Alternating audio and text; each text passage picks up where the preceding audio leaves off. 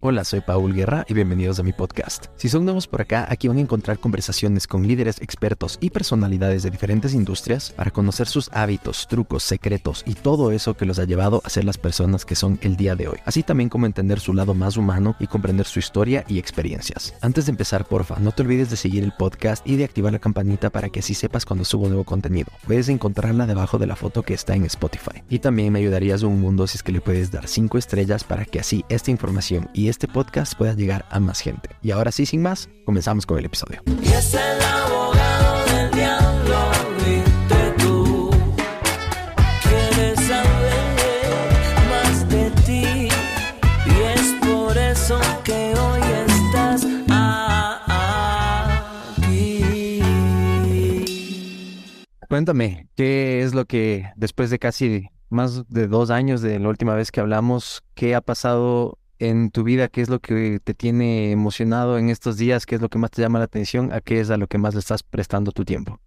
siempre estoy descubriendo cosas nuevas, eso es interesante, pero te voy a contar, vamos de, de, de más teórico a más útil, más práctico, pero empezamos por lo teórico rápido para salir de, de ahí. Eh, en teoría monetaria, en explicaciones sobre cómo funciona, teoría monetaria y bancaria, de hecho, los dos temas más importantes de los últimos 30 años, no solo no lo conoce casi nadie en español, sino casi la, mayoría de economistas de la escuela austríaca, que es la más sólida más aterrizada, más realista de las escuelas, y aún así está en estos dos temas desactualizada. Eh, entonces me di el trabajo en estas semanas, y estoy terminando, de hecho, el segundo, de, de traducir, disculpa, a español, el artículo de Nick Szabo sobre el origen del dinero. Es una reformulación sobre el origen, la teoría del origen del dinero. ¿Por qué es importante? Te cuento esto ahora sí, aterrizando para el resto de nosotros. Eh, la razón por la cual es importante es porque si tú piensas que el dinero solo puede venir de un commodity, de un bien genérico, de un bien sin marca, de una mercancía sin marca, un commodity, ¿no es cierto? Como, como cuando el Supermaxi o la comercial mexicana o Carulla, o lo que sea en distintos países, Carrefour, tiene su propia marca de, sé de lentejas, eh, de garbanzos. Es, es lo siguiente, mejor a no tener ninguna marca. Pero por supuesto, si- es más barato y esa es su, su ventaja competitiva eh, que, que una marca conocida eh, o la favorita de todo, de la preferida de la gente de lentejas y de garbanzos. Entonces, hay la, la idea de que el dinero, todavía entre muchos austríacos, de la mayoría de austríacos, de economistas de la escuela austríaca, de que el dinero solo puede venir de commodities. Fue los granos, fue la sal y luego los metales y qué sé yo. Pero viendo el origen verdadero del dinero en la historia, viene de sistemas también de joyería y de cuentas, y de cuentas que se llevaban en persona. Y Hasta de entonces- conchas de cierta parte de la historia se utilizaban como Correcto. método de cambio. Correcto. Sin embargo, a la concha igual podríamos considerarle un commodity, pero en realidad la concha es más parte del mundo de la joyería y del coleccionable. Sí, normalmente se le clasificaba justo. Qué bueno que mencionas la concha Spondylus, por ejemplo, para el caso de, de los países de- del Pacífico de Sudamérica. Porque normalmente se, se, se entendía, se asumía, que la razón por la cual la concha Spondylus fue proto dinero o, di- o dinero no tan avanzado, dinero primitivo, fue porque era un commodity. Y en realidad la razón por la cual llegó a ser valioso como dinero es porque no era un commodity, sino porque era un coleccionable. Un coleccionable, si bien es intercambiable con otros coleccionables, más o menos, más o menos, a veces ni, ni siquiera son del mismo valor. Por ejemplo, los famosos huevos Fabergé, estos son una colección, o las tarjetas de béisbol son una colección, sí, pero no tienen el valor entre sí. Las cartas de Magic, de Gathering, cartas que tú sabes se subastan miles de dólares. Los, los cómics, el, el Batman número uno, el Superman número uno, no es igual de valioso que el número dos, o que el número tres, o el número cuatro. Entonces, estos coleccionables no son exactamente commodities, son coleccionables. Hay una colección de algo limitado. Y eso ha tenido un encanto para la gente desde mucho antes de, de que inventemos el mundo de la moda, más formal, reciente, qué sé yo. Siempre ha habido estos temas, porque hay un tema muy, muy de las ideas de izquierda, la verdad, de sospechar de todo el mundo de la moda y de que la gente se, tiene que tratar de vestir de, de moda o de que se usa este año y que sí, yo entiendo, es un poco angustiante eso porque es FOMO, ¿no es cierto? Me voy a quedar fuera y ahora tengo que hacer y sí. Hay gente que es adaptadora, adoptadora temprana o adoptadora temprana en ese tema. Y hay gente que es conservadora o reacia en ese tema. Recordemos los círculos concéntricos del mercado. Entonces, no todos vamos a estar interesados en la moda, no todos vamos a estar interesados. Es decir, con un ejemplo de, de Quito de los noventas, no sé si recuerdas, Paul, que había ese corte hongo. Que era Claro. atrás, Sí, ¿no es cierto? Ajá. Ya, algunos de nosotros fuimos reacios o conservadores de eso. El máximo le dijimos al peluquero, dame un poco hongo al final, pero no mucho. y llegamos al último de la ola. Sin embargo, para la biografía de Ludwig von Mises, de 25 años del Instituto Ludwig von Mises, me viajé a Nueva York al lanzamiento de un libro. Entonces, tengo alta intensidad para, una, para un libro, para tener tal vez el último iPad, pero para otras cosas como, como hacer, ¿no es cierto? cortarse el pelo la moda o usar zapato fosforescente o lo que sea, hay cosas de las que otros llegamos más tarde. Entonces entiendo esa angustia de mucha gente ni siquiera, digamos, pero esto no es solo de, de los humanos. Hay, hay, hasta donde entiendo, hay más de una decena de, especie de, de especies de primates avanzados que tienen juegos de estatus y de, y de, de, de excluirle o descolarle o como se diga al que no está in o al que no tiene sus ciertos secretos o al que no está entre la gente cool y se le descola.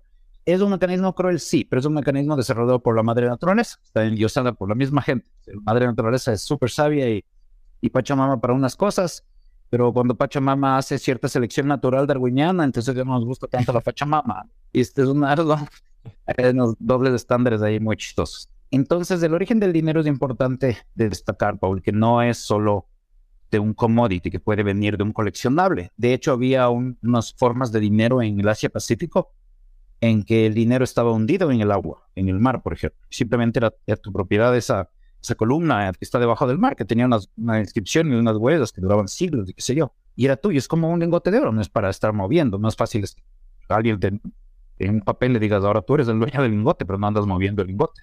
Entonces ha habido formas de dinero no tan móviles desde la historia.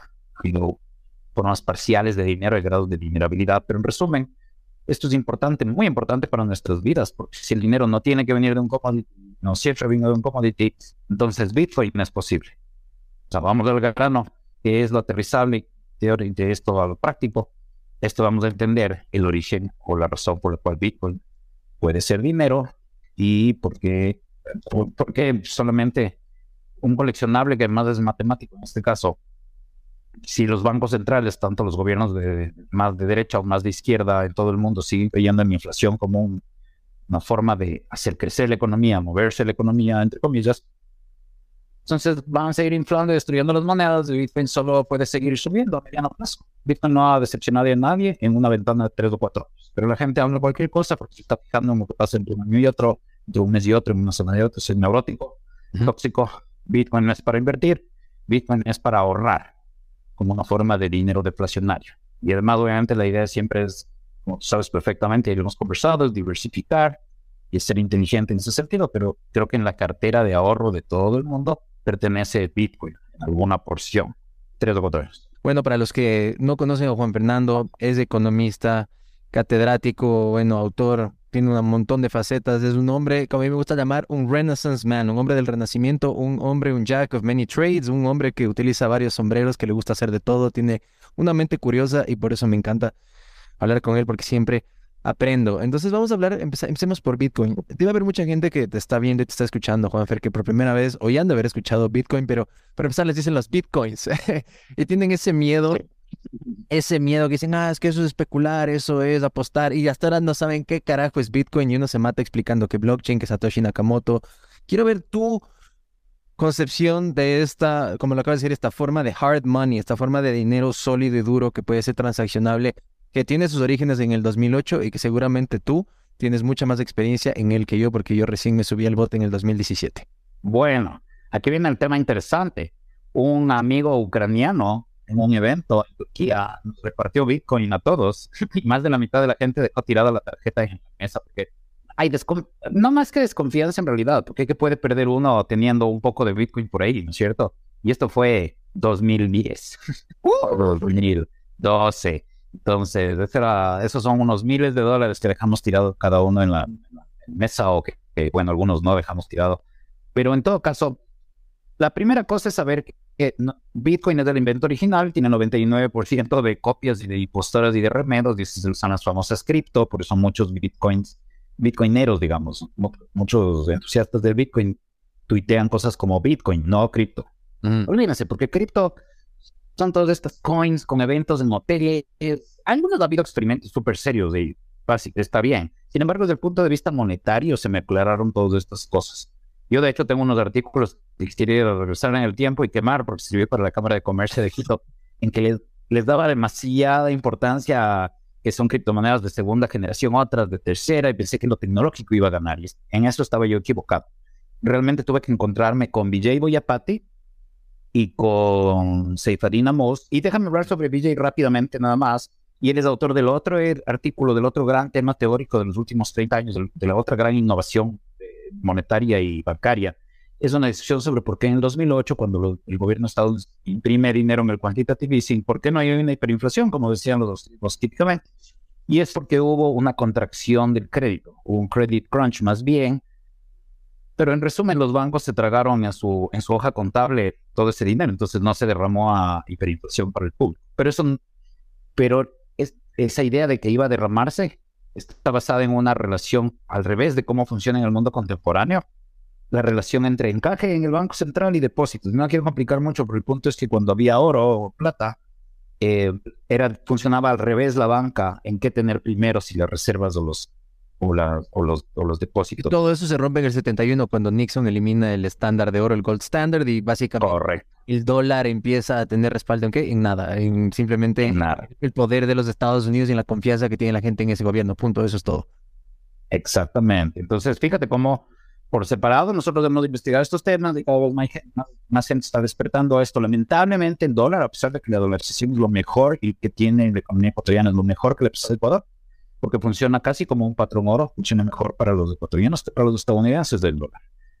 Em, para los estadounidenses, lamentablemente, es un motivo de inflar arti- artificialmente la bolsa de valores, crear estas burbujas, parece que todo va bien, luego cuando estallan la gente le culpa al capitalismo, cuando son cosas causadas por el gobierno, por el Estado, es así de injusto. Pero más allá de eso, lo importante es que la gente está dándose cuenta de que además el imprimir dinero por parte de los gobiernos redistribuye la riqueza regresivamente. ¿Qué significa esto? Desde los pobres y las clases medias hacia los ricos y bien conectados con el sistema financiero. Entonces es tremendamente regresivo, es muy empobrecedor de clases medias y populares la inflación.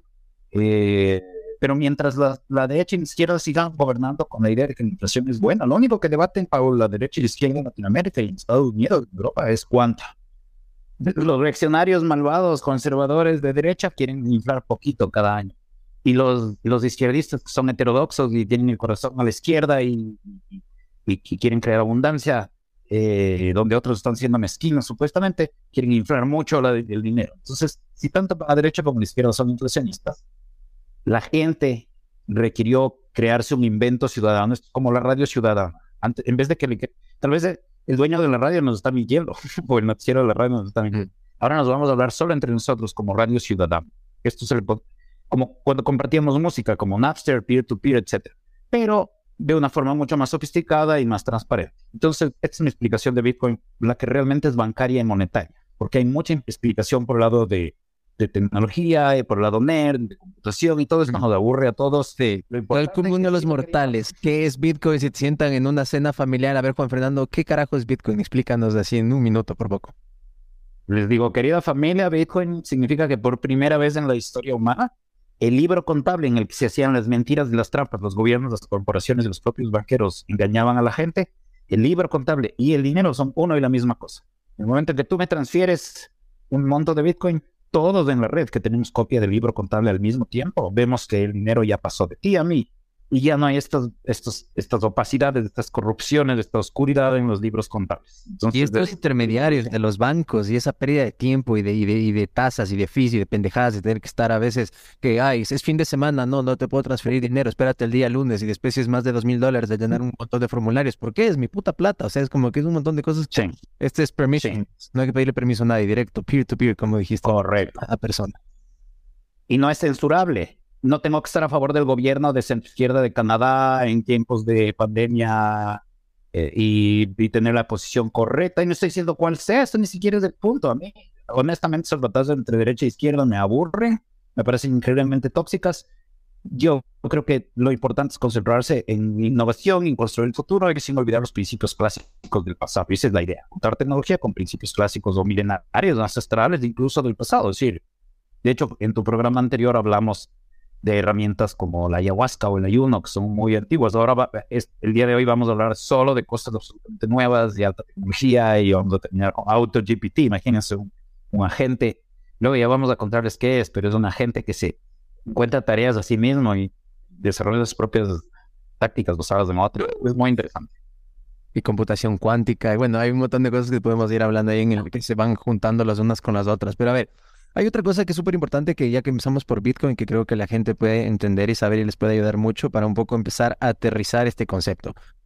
La cantidad, 21 millones de Bitcoins son los que van a estar en circulación siempre y no va a haber más nunca, jamás. Eso es todos los bloques que se van a hacer, o sea, la cantidad de Bitcoins y punto.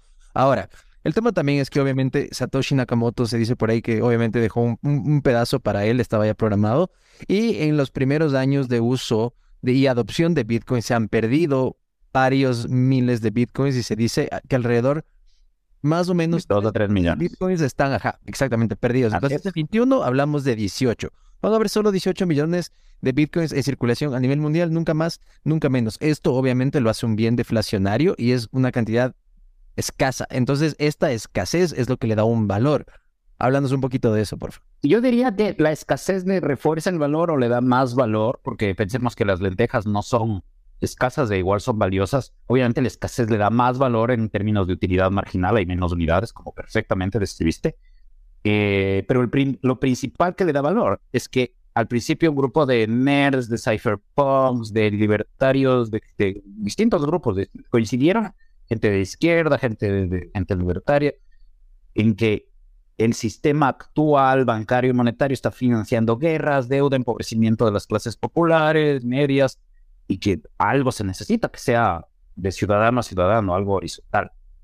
Entonces el, el valor vendría de que nos da una reinvención, de, reinvención del dinero sobre bases de transparencia y de, de confiabilidad que ya no teníamos en los gobiernos, en los bancos y en las corporaciones. Recuérdate de, World, de, de Enron y WorldCom en el gobierno de Bush, robándoles a sus propios empleados los fondos de pensiones. Y no solo son los bancos, no solo son los gobiernos, son las propias corporaciones también. Cuando hay central.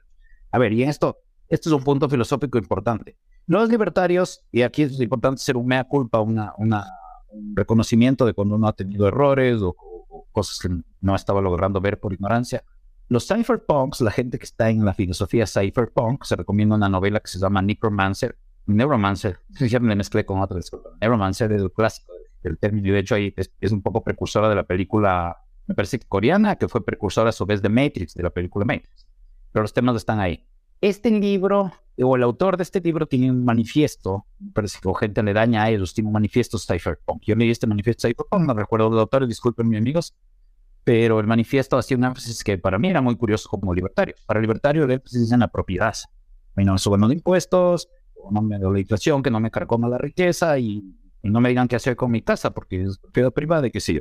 Entonces este énfasis en la propiedad. Todo muy perfecto con eso. Sin embargo, el enfoque de los cypherpunks es otro. Es la centralización. La centralización de por sí es como el anillo de Sauron en El Señor de los Anillos. Esto me ha hecho, me ha hecho apreciar mucho más a Tolkien porque en, como filósofo político, porque él, él, ve que la centralización en sí misma, el poder en sí mismo es, es destructivo. No, solo es que te deforma, no solo es que te revela todo ese debate, dices que el poder revela a quien realmente era alguien, igual que supuestamente en el alcohol revela. En realidad los dos obviamente de- deforman o, inflaman ciertas cosas, obviamente, es que revelan. Esa es la idea más, tonta. Y mucha gente repite, como revela la verdadera persona. No, obviamente el alcohol hace ciertos, tiene unos efectos demostrables en el cerebro, no es la verdadera persona, una persona que está desinhibida ciertas partes de inhibida ciertas otras partes, viendo tal vez moralidad, que sí, pero no es la, no es la verdadera persona. Entonces lo mismo es con el poder. El poder en sí mismo es inflamatorio, deformante, pero más allá de la persona, del ser humano, pero más allá de eso, incluso en manos de buenas personas, el poder en sí mismo, concentrado, conlleva una opacidad. Van a trabajar a tus espaldas. Disculpen, aquí hago otra referencia. Hay un, sociólogo de izquierdas se llamaba Robert Michels. Dos que yo admiro, dos sociólogos de que admiro muchísimo, es este Michels y a, Franz Oppenheimer. Eh, y los dos llegan a estas, esta, Michels a la idea de que toda organización se hace oligárquica en cierto sentido, se llama la ley de hierro de la oligarquía. Porque él vio que incluso los partidos de izquierda en Europa, que empezaban lo más igualitarios en su filosofía, luego terminaban en, manos de una camarilla o de de un jefe. Porque imagínate estar votando para cada cosa, o sea, es un 100 o 1000 personas o 10 personas, tienes que votar para cada cosa y luego, a ver, levanta la moción para que levantemos la moción, levanta la moción para que esa moción no se levante. Tendrías que votar para todo. Es insoportable. Entonces siempre le encargas a un comité ejecutivo. Sí, pero ya entonces otra vez tienes un sistema tienes- Estos, son los que mandan. Porque principios que deciden por ti, en base a quién. En todo caso, eh, hay algo de un economista que viene al caso también, hablando de estas mezclas de ideas que sirven para entender el mundo. El teorema de Arrow, Paul. Hay un teorema de Arrow que dice, ah, en resumen, dice que si hay más de dos o tres cosas en las que ponerse de acuerdo en un grupo que más de cinco, seis, siete personas es imposible. Esto sabe cualquier persona con un grupo de amigos eligiendo pizza a domicilio. Donde hay 10 personas hay 20 opiniones y criterios. Correcto. Entonces la democracia no puede funcionar más allá del localismo, por eso Suiza funciona, o de una democracia de propietarios, por eso funcionan las asociaciones de vecinos, en edificios, en, en, en, en, urbanizaciones capestres, y qué sé yo, funciona. Funciona también la democracia de los accionistas de una empresa, porque cada uno vota eh, según el nivel de riesgo y de qué tanto pellejo tiene en juego, entonces es justo. Pero cuando le das un voto a cada persona y hay 40 personas que le odian a las tres que más saben ahorrar, tienes una receta para nazis enseguida, porque puede ser que esos tres ahorren por su cultura milenaria judía. Y tienes recetas para nazis enseguida. La democracia te lleva directo a los nazis, así como te llevó de hecho a los nazis. La gente se olvida de que los nazis fueron elegidos democráticamente. Sí, se volvieron locos los, los alemanes, pero no se volvieron locos solos. Filósofos, políticos, los propios nazis, luego obviamente siguieron lavando el cerebro, pero ya les diste poder con, con las urnas. Entonces, las democracias de masas son problemáticas, digamos, y esto sin entrar en fraude electoral, simplemente porque, porque vas a tener esta camarilla actuando a espaldas de la gente. Porque si no actúa a espaldas de la gente es súper ineficiente. Entonces, es el propio sistema del que tiene un problema. Y esto, es- esto es un énfasis de los cypherpunks del que creo que los libertarios tenemos que aprender. Tenemos que, por, por lo menos, estar abiertos, o es buena idea estar abiertos a aprender, porque es complementario. Es súper interesante ver este, este origen y este inicio de todo lo que es eh, Bitcoin y como dices de los cypherpunks y cómo toda la criptografía y diferentes comunidades empezaron a, a juntar y a crear esta, este movimiento que nació en respuesta justamente como tú dices a la crisis del 2008 en los Estados Unidos, la recesión inmobiliaria. Y aquí viene un montón de escollos que poco a poco Bitcoin hist- históricamente tuvo que empezar a superar. El primero o el más mediático que se pudo dar en ese entonces fue Mount Gox, se podría decir. Y quiero aprovechar que te tengo a ti para desmitificar algo que se dice eh, con mucha ignorancia sobre Bitcoin. Y es el tema siguiente. y Quiero simplemente que tú reacciones a este statement que voy a hacer, que es lo que la gente dice. Ah, es que Bitcoin se utiliza para negocios turbios y para lavar dinero. Y para eso era todo lo de también el dark web y todo lo que se usaba con eh, ¿cómo se llamaba este, este mercado en el Black Web donde compraban armas? Se me va, el que tuvieron que cerrar, que se compraba con Bitcoin. Eh, sí, eh, la ruta de, de Silk Road. Eso, Silk Road. Sí. Gracias. A ver, ¿qué tienes que decir sobre esto? Que solo se lava dinero con Bitcoin y es para negocios, tru- negocios truchos y oscuros y cosas malas. Primero, esa persona tiene mal el dato de que solo se... Si es, bueno, no le he oído a nadie decir que solo se usa para eso.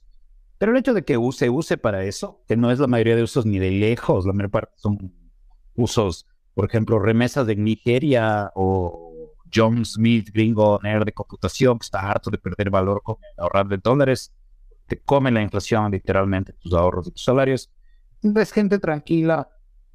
Primero, bueno, son dos cosas. Primero, la mayor parte de, de, de crímenes y delitos todo se hace con cash. El que dice eso no tiene idea de cómo funciona el mundo real, nunca, nunca ha pagado por nada en el parque o nunca ha averiguado dónde se manda a hacer algo malo. Así no lo vaya a hacer nunca, pero por lo menos saber dónde medio se compra. Con cash, cash. ¿Y sabes es la divisa? ¿Y cuál es la divisa número uno para el lavado de dinero del crimen organizado? No sé, supongo que el dólar, pero Dólar, obviamente, es con el dólar. Entonces, cuando dicen eso, yo digo, "No, mierda, pero tienen que proveer, revisar que con el dólar es con lo que se está haciendo todo lo que se están quejando de Bitcoin. Pero bueno, Correcto, correcto. Es el escape. Le vas a culpar al escape. a- al escape del dólar, por las cosas, por los defectos que tiene el dólar más que el escape. Porque fíjate, la- pero todo esto es ignorancia. Solo recordemos nuestra definición de Bitcoin como el dinero y el libro, o el, dinero, el libro de donde está el dinero es por primera vez un libro compartido. Todo el mundo tiene el libro. Entonces, ¿dónde es más fácil esconder las cosas? Bitcoin no funciona como cash. Bitcoin es menos eh, sigiloso, digamos, menos privado que el cash. Porque Bitcoin deja un registro, un hash de cada transacción. De hecho, hay gente que ha usado, es decir, no es que está bien por si acaso, es- está muy mal y, no y debería estar libre. Ross Ulrich, se llama Ross Ulrich. El fundador de Silk Road, de este mercado Mm, mercado subterráneo. A Rod Ulrich, con una ley que es inconstitucional en Estados Unidos, que abuso del gobierno de Estados Unidos y todo esto, por si acaso, no es una buena ley, pero legalmente, con las malas leyes que hay, se le persiguió también, se le persiguió y se le congeló los- el acceso a sus billeteras de Bitcoin. Entonces, Bitcoin sirve menos para hacer fechorías que el dólar estadounidense, que el cash. La persona que, la persona que dice eso no sabe ni, no sabe qué es crimen, no sabe qué es delito y nunca ha pisado los mercados grises, negros, nunca no tienen amigos en el bajo mundo. Qué bueno por ellos. No es que sea algo recomendable para todo el mundo, pero, pero no tiene idea de cómo funciona el mundo. Entonces, primero. Y segundo, el hecho de que se use Bitcoin, igual que se usan las joyas, igual que se usa comprar terrenos, significa que son buenos depósitos de valor. Eso significa que es buen dinero. Eso más bien, ah, los narcos son gente que a la que le importa mucho el dinero, que ha puesto el pellejo, que se ha matado literalmente en la calle, se ha disparado con personas por su dinero, le importa el dinero más que muchos de nosotros, los narcos o a quienes otros, ¿no es cierto? Sicarios, qué sé yo, están usando también Bitcoin, que no está en el caso porque no es tan fácil de usar. O sea, esto también es medio. O sea, tal vez unos hackers rusos sepan usar Bitcoin hay esos niveles, sobre todo antes que no era tan amigable. Ahora es un poco más amigable.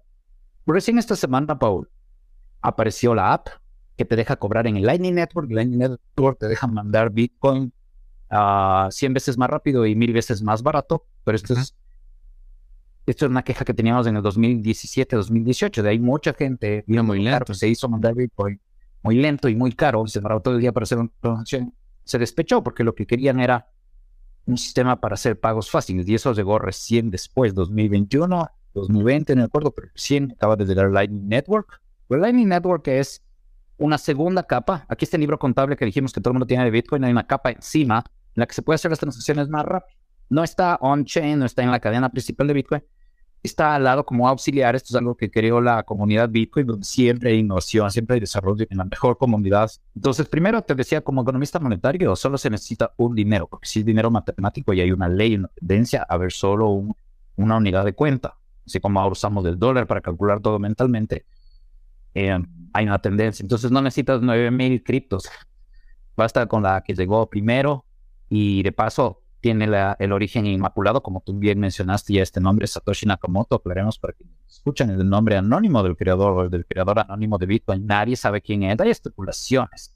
Obviamente, la gente dice unas cosas, yo no puedo creer.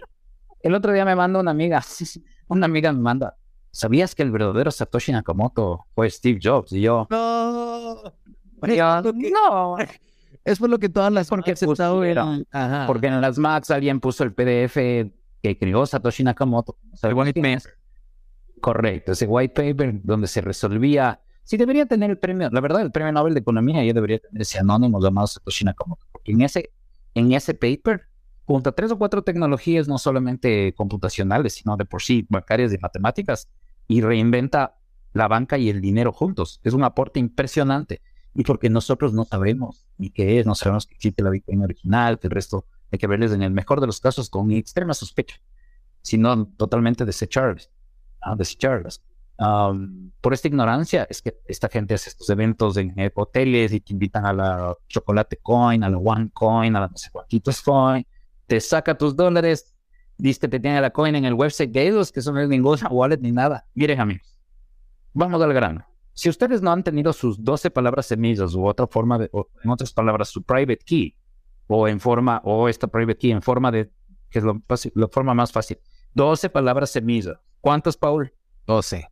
12. Si ustedes no han tenido anotado eso, en algún lado y guardada en la caja fuerte o guardada, no, no en una captura de pantalla por si acaso. Ujú. Sean muy inteligentes, esto más bien a mano, en hojas de papel o lo que sea, libros distintos, lo que sea. Si ustedes no han tenido esas 12 palabras, ya, nunca han tenido Bitcoin. El que cree que ha tenido Bitcoin porque tuvo un Mount Gox en alguno de estos No, eh, En Binance, en Coinbase, en donde sea, no. ¿No es cierto? Todo esto son exchanges y es otra vez romper el principio de Bitcoin, que es no tener banquero. El rato que le estoy encargando a Coinbase o le dejo mi dinero, ¿no es cierto? Le dejo a Binance o le dejo a Mt. Gox, ya estoy otra vez teniendo un banquero. Y para colmo es un banquero que no está regulado por nadie y no presenta balances de nadie, es, es peor banquero. Bitcoin fue creado para autocustodia. Si no estás listo para ser tu propio banquero y cuidar eso, no estás listo para Bitcoin. Y mucha gente no está lista y no se usa para crimen común ni para delito común, para se usa en calles, se usan dos dólares de efectivo, porque tiene un cierto nivel técnico que se requiere. Pero cuando yo entendí Bitcoin, Pablo, es cuando, cuando le di enfoque de economía, de economista monetario. Cuando, cuando me metí en el tema monetario, entendí Bitcoin. Porque si no, te mareas. Ya viene Cardano, que es de tercera generación, y que Ethereum, que no sé qué, que es más avanzado. Fíjate que monetariamente Ethereum ya fracasó. Ya prohibieron que la gente convierta sus fondos de, de Ethereum a dólares. Ya, en otras palabras, ya hay un corralito bancario ahí. Ya hay una, un feriado bancario de Ethereum. Entonces, queda demostrado que lo único que existe es Bitcoin y 9000 impostores. La única que me ha emocionado a mí, que todavía tiene alguna función en la vida, es Monero, que también empieza, empieza limpio, es descentralizada, es verdadera, está creada por un grupo de nerds y qué sé yo. Sin embargo, es lo más probable es que o Monero se junte o se vuelva algo que funciona on top of Bitcoin, no sé, o Bitcoin, la comunidad Bitcoin ya desarrolle algo parecido a Monero. Y para que me entiendan todos a qué me refiero con esto, Monero es si era una privacy coin, en vez de quedarte las transacciones de los lingotes de Bitcoin, porque Bitcoin es como una transacción de lingotes, los lingotes están numerados, no es que andes con lingote por aquí, por acá. Los, mover lingotes es una cosa que queda registrada a la vista del mundo. Bitcoin es igual. Bueno, esta Monero, esta otra criptomoneda, te permitía ofuscar quién enviaba y quién recibía, como el cash. Se supone que era una privacy coin, o es una privacy coin. Me gusta mucho ese proyecto, pero probablemente la comunidad de Bitcoin invente otra cosa que le haga otro, así como Lightning Network, que haga que la gente tenga esa privacidad y ya no necesitas nada más que una sola, porque como es dinero matemático, no necesitas varias monedas. No Correcto. necesitas la plata. La plata era importante porque no podías mover oro siempre, pero había una tendencia que el oro se vuelva... El... Y además del oro era lo que calculabas todo. Claro, y ese dinero estaba respaldado en oro. El el mismo papel decía esto vale por respaldado en oro, pagues a la orden de, y siempre era el respaldo en oro. Pero con lo que dices de, de Monero, también para la gente que nos está viendo y escuchando, es súper importante, como acabas de decir, es una privacy coin, es una moneda de privacidad, que básicamente lo que hace es, pues le puede dar a Bitcoin esto que es una de esas aplicaciones on top que le faltaría, como antes, como dijo Juan Fernando, le faltaba velocidad, le faltaba hacer más asequible el tema del costo de las transacciones, sa- salió la segunda capa, el Layer 2, el, Lightning Network. Lo mismo, se podría hacer una aplicación de privacidad en Bitcoin para que precisamente esto en el blockchain no esté tan al, al conocimiento de toda la gente, porque aquí vienen las dos vertientes. Y como es bueno que en el Ledger esté abiertamente para todo el mundo, también hay veces que uno necesita privacidad para mover ciertas cantidades de dinero. Y lo otro, cuando Juan Fernando dice que tienes que ser tu propio custodio de tus fondos y que eres tu propio banquero, ahí viene el adagio que se habla en el mundo de blockchain y de cripto y de Bitcoin y de todo, que es not your keys, not your coins. ¿Qué significa esto? Lo que dice Juan Fernando. Si no tienes el acceso a tus 12 palabras, básicamente no eres dueño de tus monedas. Puede ser que tengas en un ledger o en un Trezor o en un aparato, pero si igual no tienes estas 12 palabras semilla para recuperar en caso que se te pierda el aparato, fregaste. Por eso hay personas, es otra medida de seguridad, y yo soy uno de esos, se compran unas plaquitas de titanio y uno las engraba en eso porque si es que hay un incendio, si es que hay algún problema, va a sobrevivir a eso, porque hay gente que pone en un papel, se incendia, se moja, se rega la tinta, lo que sea, chao. Entonces son medidas de seguridad que hay como tomar, y me imagino que tú también debes hacer un poco de lo mismo, Juan. Y yo quiero la recomendación de tus plaquitas. La recomendación de las plaquitas. A ver, eh, esas las saqué de eh, Amazon. El bestseller simplemente es pon Bitcoin, eh, Steel, eh, Steel, Steel, Steel. Pon Seed Phrase Steel. No me acuerdo. Luego, luego me las envías, pero quería que quede incluso grabado constancia de que eh, me parece una mejor forma que un par de otras formas y Sí, no voy a mencionar la que, la que uso yo para por ahí. Nuevamente, decíamos, lo importante es diversificar. No vas a tener ni todo, no puedes tener todo en tierras porque hay una recesión de 3, 4 años en ese país y te arruinas. No puedes tener todo en tierras, no puedes tener todo en coleccionables, incluyendo Bitcoin, no puedes tener todo en cash. Ah, hay una regla. Les voy a compartir algo que es interesante. Se llama el, el portafolio permanente de Harry Brown. Y Harry Brown te dice, separa en cuatro cuartas partes tus fondos. En 25%, 25% bonos de gobierno. Es una convención bien interesante. ¿Por qué? Uno dice, ah, los bonos de gobierno no te pagan nada y además son bonos de gobierno. Sí, pero hay gobiernos que te quiebran a ti y no quiebran ellos, porque tienen esa imagen, reputación de serios y la honran, o sea, destruyendo a las familias sus ahorros y salarios. El de Estados Unidos y el de Alemania son gobiernos que nunca van a quebrar. Van a quebrar a los Estados Unidos y a los alemanes que van a quebrar ellos. Entonces, eh, bueno, no nunca, pero es lo menos probable del mundo que hagan default sobre sus bonos. No es como comprar bonos de Argentina o En Venezuela. eh, correcto, de Venezuela. Básicamente, compras tu mano en Venezuela y de- véndelo con descuento rápido porque es chatarra. Los chavistas no, no van a pagar ese el cupón, el, el- no van a pagar, no van a pagar por lo que tienen que pagar al final del periodo. Pero en todo caso me interesa mucho que me des la recomendación, las plaquitas, luego me pasas la recomendación, Claro. porque me parece buena idea. Eh, yo estaba usando un método parecido y estaba usando otro. Y otro, en cambio, sí tenía en una, una hoja de papel, en algún cosa como caja. Es que ha pasado, ¿no? Entonces viste de este que le pasó en Costa Rica, que fue, estaba en un barco y fue y se hundió y se le cayó todito y no pudo recuperar y tenía en papel, en, porque cuando compras un ledger o un Trezor te viene con un papel donde tú escribes, pero se le cayó al agua y se hundió y la tinta se le corrió y perdió, no sé cuántos era, que era como 7000 bitcoins que tenía esa persona. Sí, solo el que... No, imagínate. Sí, del que nombraste eh, eh, Ulbricht, el, el fundador de Silk Road, cuando lo detuvieron, y tienes razón, le dieron life, es de por vida que el tipo va a estar encarcelado, tenía Sí. 70 mil bitcoins. Imagínate eso. Que tal vez compramos 70 mil dólares cuando estaba a un dólar. claro, pero tienes un excelente punto, Paul. Y es que si tienes una Trezor, por más que tengas la Trezor más linda del año, si la clave para la Trezor está en un papel, igual tienes tu billetera en papel. O sea, es una billetera de papel. Mejor para eso tener una placa que resista incendios, que puedas dejar a tus nietos, qué sé yo. Y compras dos o tres, tienes en diferentes países, dejas en una bóveda, Correcto. cosa tienes en diferentes lugares. Mil de, mil de Bitcoin ahora, unos modestos mil que uno tenga por ahí de ahorros de Bitcoin, algún día va a ser 20 mil. Eso le puede pagar tal vez un año de universidad o por lo menos un semestre a uno de tus hijos, nietos. O sea, no despreciemos el poder del ahorro y de dinero deflacionario. Y esto es lo que te quería decir, ya sé. Porque me quedé un poco, ¿por qué me metí a finanzas? Pero el punto era este.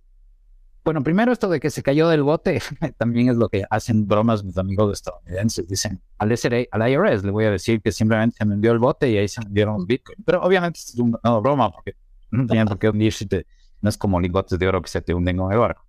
Pero para los amigos que nos escuchan, estos 2, 3 millones, hasta 3 millones de bitcoin que están perdidas y para siempre nadie va a volver a encontrar. Porque imagínate 12 palabras, es una combinación difícil, muy difícil de volver a encontrar y, de, y justo buscar, poner en la billetera correcta esas 12 palabras. Es- es- hagan, las, hagan las permutaciones y es- son números absurdos. No creo que la computación cuántica eh, complique Bitcoin, pero puede ayudar a recuperar esas billeteras perdidas algún Mm. día. Lo que sí sé es que en cambio las wallets de la gente que sigue usando sus wallets ya estarán usando seguridad cuántica también. No hay, no hay por qué tenerle miedo la seguridad, a la computación cuántica, porque no solo los malos usan la tecnología nueva, los- la gente buena también la usa para proteger su, su, su riqueza y que sí. Entonces, solo con esto quería cerrar el tema Bitcoin.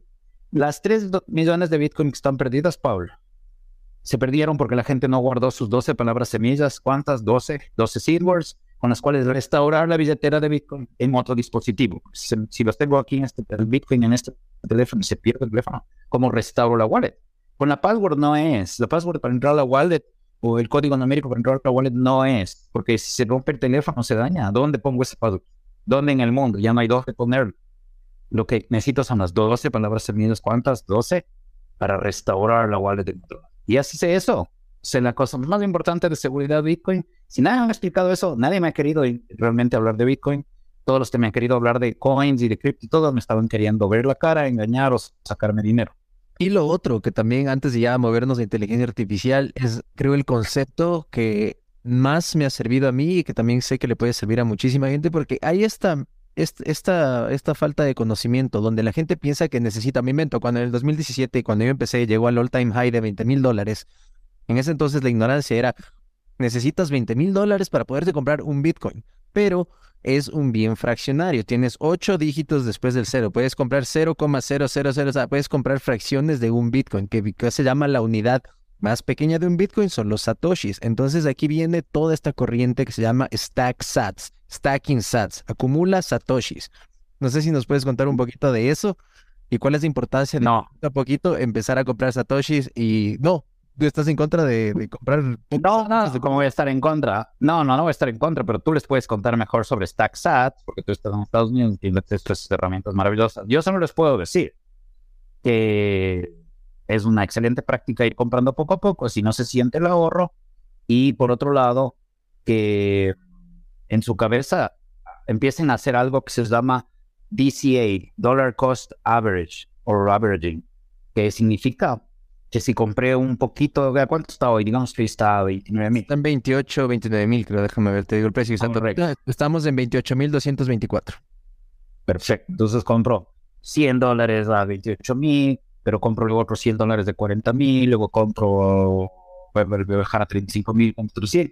En promedio yo voy a ver que tal vez compré en promedio a 37. Entonces cuando ya esté en 50, me voy a sentir un excelente ahorrador. Entonces recuerden, es una Bitcoin es para ahorrar a 3 o 4 años, es una ventana de largo plazo y la gente que se toma en serio el ahorro coleccionables y bienes deflacionarios, como cuando había oro nuestros abuelos, te cambia el carácter también, cambia tu relación con el dinero y es lo más inter- interesante, dejar que Bitcoin, antes de ir el oro, el ahorro, te, modifique tus prioridades de gasto, dejar que, cierto, de- dejar que eso entre, que entren las lecciones de finanzas. Sí, Y ya también para cerrar el tema de Bitcoin, así como dijo Fernando, habló de cuatro años, también puede referir de cierta manera que es cíclico, porque cada cuatro años viene lo que se llama el halving de Bitcoin. Entonces el próximo año vamos a tener eso. Y básicamente significa que cada cuatro años hay un shock en cuanto a los, a los premios, estoy, estoy pensando en inglés, pero son los premios que les da la gente que mina el Bitcoin. Entonces se reduce a la mitad, a la mitad y a la mitad. Pero para hablarles en castellano, cada cuatro años, cuando llegue este momento de que se reduce a la mitad los premios a los mineros, viene un boom del precio de Bitcoin históricamente. ¿Y qué acarrea eso? Que todo el mercado de cripto sube, toda la capitalización del mercado eh, sube, la, gente empieza a tirar más dinero ahí, el precio siempre ha llegado a históricos altos en cada ciclo de eso. El próximo es en abril del 2024. Entonces, esto no es consejo financiero, esto no es, los dos estamos aquí hablando solo por motivos de, porque nos gusta hablar, pero hagan su No, pero tocaste un tema, tocaste un tema demasiado importante. No puedes, no puedes dejarlo así, creo. Em, digamos esto nuevamente desde el punto de vista de teoría monetaria, de, de economía monetaria. El halving, ¿se dan cuenta cómo ya explicó Paul en términos nerds? Perfecto, pero nosotros, ¿qué nos importa? Bueno, que va a venir un boom, bueno, puede ser, obviamente sí nos puede importar, pero entendamos más fácilmente eso. Con- desde el punto de vista de teoría monetaria se entiende más fácil. Bitcoin es una cosa tan espe- espectacularmente diseñada que, la que cada cuatro años la tasa de minado de inflación, la inflación de Bitcoin está diseñada para que cada cuatro años se reduzca a la mitad. Entonces, ¿qué pasa con un coleccionable? Mientras los bancos centrales de los países siguen inflando, siguen creando dólares, siguen creando euros, siguen creando yens, yuan, todo esto, este coleccionable en cambio reduce a la mitad su tasa de inflación anual o de creación de, de nuevo dinero de cada día. ¿Qué le va a pasar? Entonces ahí viene lo que dice Paul. Siempre hay nuevamente un nue- una nueva aceleración del ritmo de crecimiento de Bitcoin, que se está reduciendo a la mitad la tasa de inflación de Bitcoin, mientras que los bancos centrales, los gobiernos, su dinero fiat, creado por decreto, por fiat, en latín fiat, decreto político, sobre todo. Bueno, no, fiat solo es decreto, creado por decreto, eso sigue, van a seguirlo inflando, mientras esto otro ya solo está inflando sin medida, sin ton ni medida.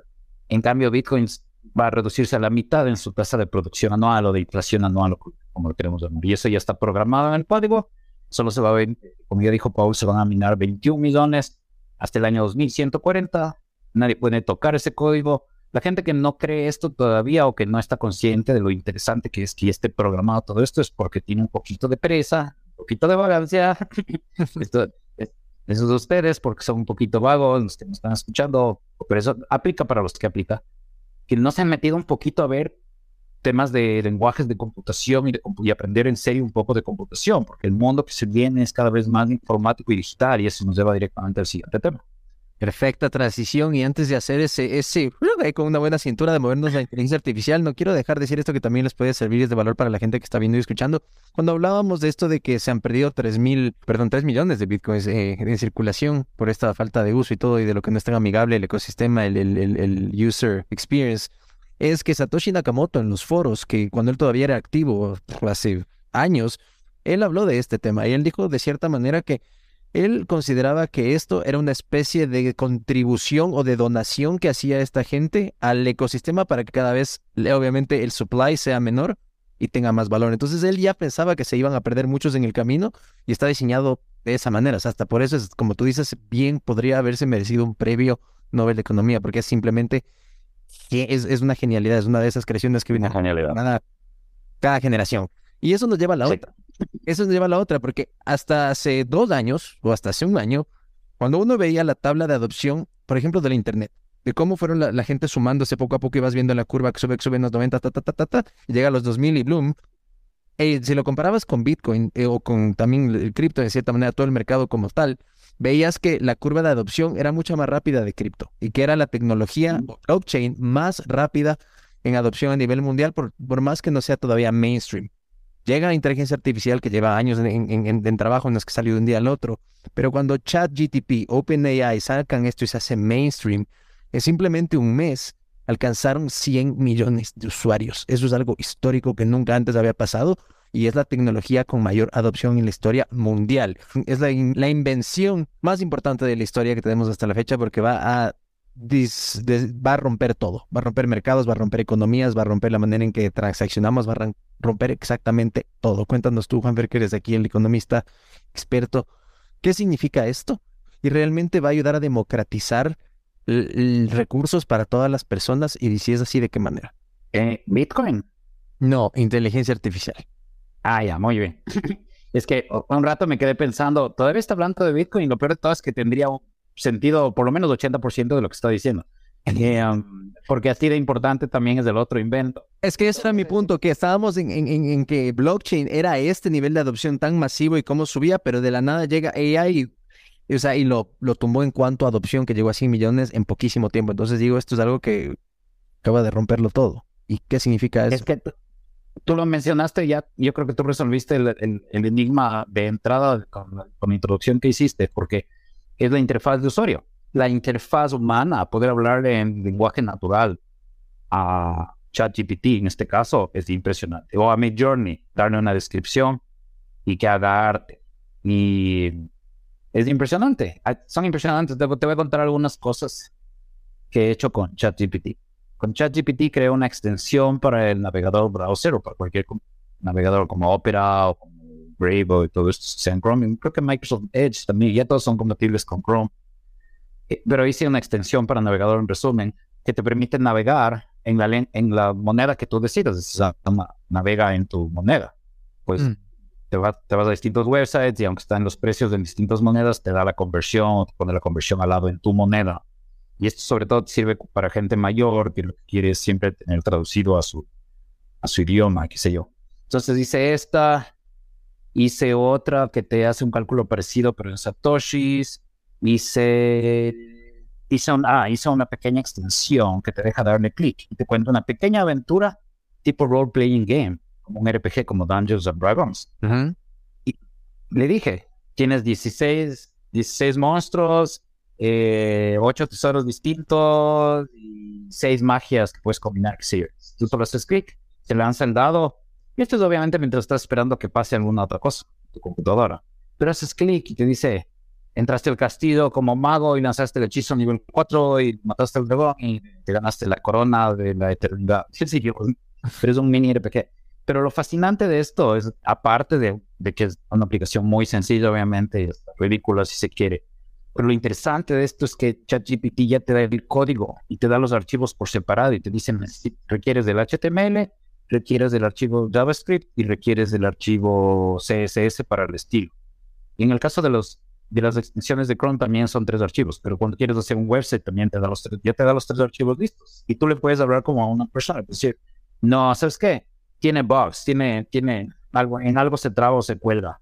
Hazlo mejor. Solo, solo le dices, make it better. Y se va y regresa. ChatGPT 4 al menos. Regresa muy rápidamente con otra versión. Entonces eso es extremadamente interesante. Obviamente tenemos Mid Journey, que ya está en su versión 5.1 al momento que estamos grabando esto y está haciendo unas cosas de fotorealismo absolutamente impresionantes. Es recién la versión 5.1, recién están empezando estas cosas. Y para, para, para poner un poco más de leña al fuego, digamos, necesitamos un poco más de brazos a la conversación, ya estoy utilizando una, una alternativa, a ver si cuál, primero quiero revisar bien si es que logro hacer las cosas que tengo puesto a hacer, pero es una alternativa de AutoGTP ChatGPT es AutoGPT, GPT, perdón. Y AutoGPT te permite, em, tú le das un objetivo general. Dices, por ejemplo, investigame, investigame las, las alternativas a este blog o a este, en este caso, por ejemplo, a este podcast y busca las alternativas, busca los temas de los que hablan y busca los temas a los que la gente, que la gente más ha compartido y más ha interesado y más ha compartido en redes y te encuentres esos temas. Entonces ya tienes tres, cuatro temas alrededor de los cuales centrarte porque sabes cuáles son los temas que funcionan con el público. Y AutoGPT, cada 10 minutos te, te pide autorización. Te dice, a ver, ahora voy a, ahora voy a leer cinco artículos de revistas que hablan de de cómo hacer un buen podcast. Y tú ya, ok, apruebo este curso de acción. Solo le vas dando aprobaciones y se va trazando sus propios objetivos y va haciendo eso y te va escribiendo archivos con los resultados de toda esta investigación. Yo me puse a calcular que probablemente, bueno, esta alternativa a AutoGPT y AutoGPT y otras de estas utilizan el API Key. Sí, una cosa un poco nerd, pero utilizan, la, ¿no es cierto?, la, la, la llave o la clave de la API o de la API. En otras palabras, tienen acceso a la parte de atrás al backend de, por ejemplo, de ChatGPT. Para integrarse. O para integrarse, o a Twitter, por ejemplo. literalmente esta, este, este, esta alternativa de AutoGPT que estoy utilizando, le di acceso a mi cuenta de Twitter, por ejemplo. Entonces puede entrar a través de eso, hacer searches en Twitter y buscar términos que está hablando la gente ahora en Holanda, un ejemplo cualquiera. Em, puede ser búsquedas de cuando la gente menciona crisis económica, donde y, puede encontrar dónde la gente, dónde es tendencia y la gente está hablando de eso, la gente está hablando de que la economía está más o menos bien, extremadamente interesante. Entonces, este AutoGPT, llamémoslo así, aunque no es el que se llama así, pero es una forma de AutoGPT, eh, va, va trazándose sus propios objetivos. Incluso hay un botón que le dice autoaprobarse todo a sí mismo durante 10 minutos. Y en esos 10 minutos se aprueba todos estos planes, se va acá, busca esto, googlea, eh, busca hilos de Twitter que hablen de ese tema, de podcast como este, por ejemplo, y todo esto compila y luego dice, bueno, pero ahora necesito leer un artículo de Kotler de cómo se organiza esto para hacer una campaña de marketing. Ya, va y busca el artículo de Kotler y organiza todo lo que investigó. Entonces, yo lo que me debo haber gastado unos 5 o 10 dólares máximo con esta API key de ChatGPT, que de por sí ya es pagada. Pero le das acceso para que te cobre. Creo que eso, eso es ridículo. Es como 0,0003 centavos de dólar. Una, 30 usos te, te, costarían un centavo de dólar, algo así. Pero porque tiene que hacer muchos, muchos, muchas cosas. Está yendo acá a la web, está yendo acá, está yendo acá, haciendo distintas cosas, sintetizando esta información. Pero yo calculo si me he gastado 5 o 10 dólares. Esto me hubiera costado 500 a 1000 dólares pagando personas para que hagan esa investigación de mercados y para que hagan esas cosas. Entonces, eso es lo que estamos viendo, una reducción de costos impresionante, además lo hacen de forma sistemática. No me dice que sí se puede encuestar por ese barrio de edad y no se puede encuestar por ese barrio de edad como los encuestadores humanos. Tienen límites, por supuesto, algo que tienen en común estos, estos GPTs, como no tienen el contacto con la realidad que tiene el ser humano, alucina. Este es el verbo que se utiliza, alucina.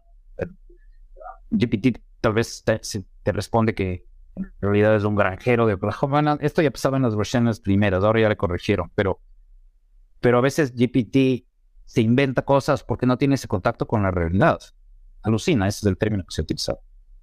De hecho, pasó en el, en el 2016, Microsoft lanzó un chatbot que se llamaba Tai, si no me equivoco, el nombre y en un día eh, y, tenía que interactuar con usuarios en Twitter. Podías chatear y te respondía el chatbot y era una especie de lo que tenemos ahora.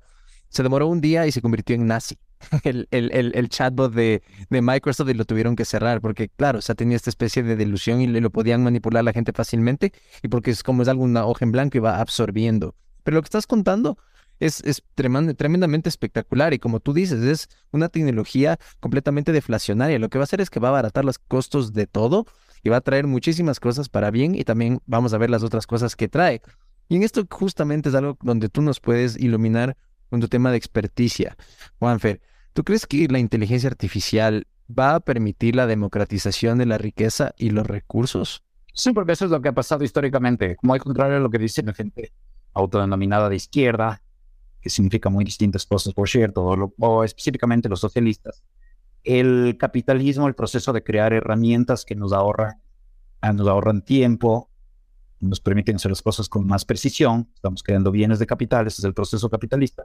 Ha creado nuevos oficios, no pensaba, bueno, pero el tractor va a dejar sin empleo a 20, a 20 agricultores, ¿no es cierto? A 20 labriegos que están labrando la tierra con su, con su asadón.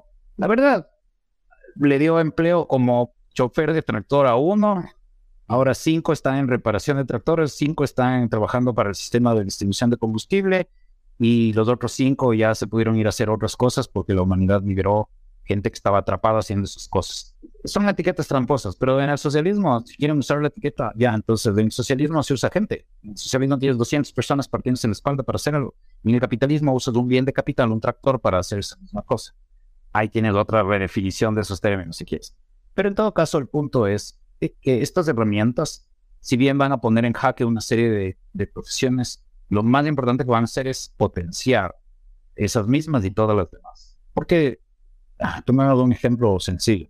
Si alguien quiere escribir un texto para Instagram, y en Instagram lo que manda son textos largos y muy personales, muy íntimos, que la gente sienta que te sentaste a escribir para ellos, tal vez le pides a ChatGPT que te haga una, justamente mientras hablamos en Twitter, está trending Binance.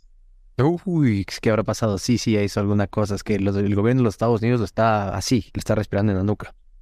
Qué coincidencia. En todo caso, lo interesante de estas herramientas, como te decía, es que de todos modos requieren mucha supervisión humana. Tú vas a revisar ese texto que ChatGPT te armó porque quieres que tenga tu flavor, tu Claro. personal, cuando no es nota. Y además, ¿qué importa si tú no empezaste a escribir un artículo? Y lo mismo puedes hacer con colaboradores. La gente se olvida de esto. Tiene una idea del purismo del arte que además no va con la vida real ni con la historia.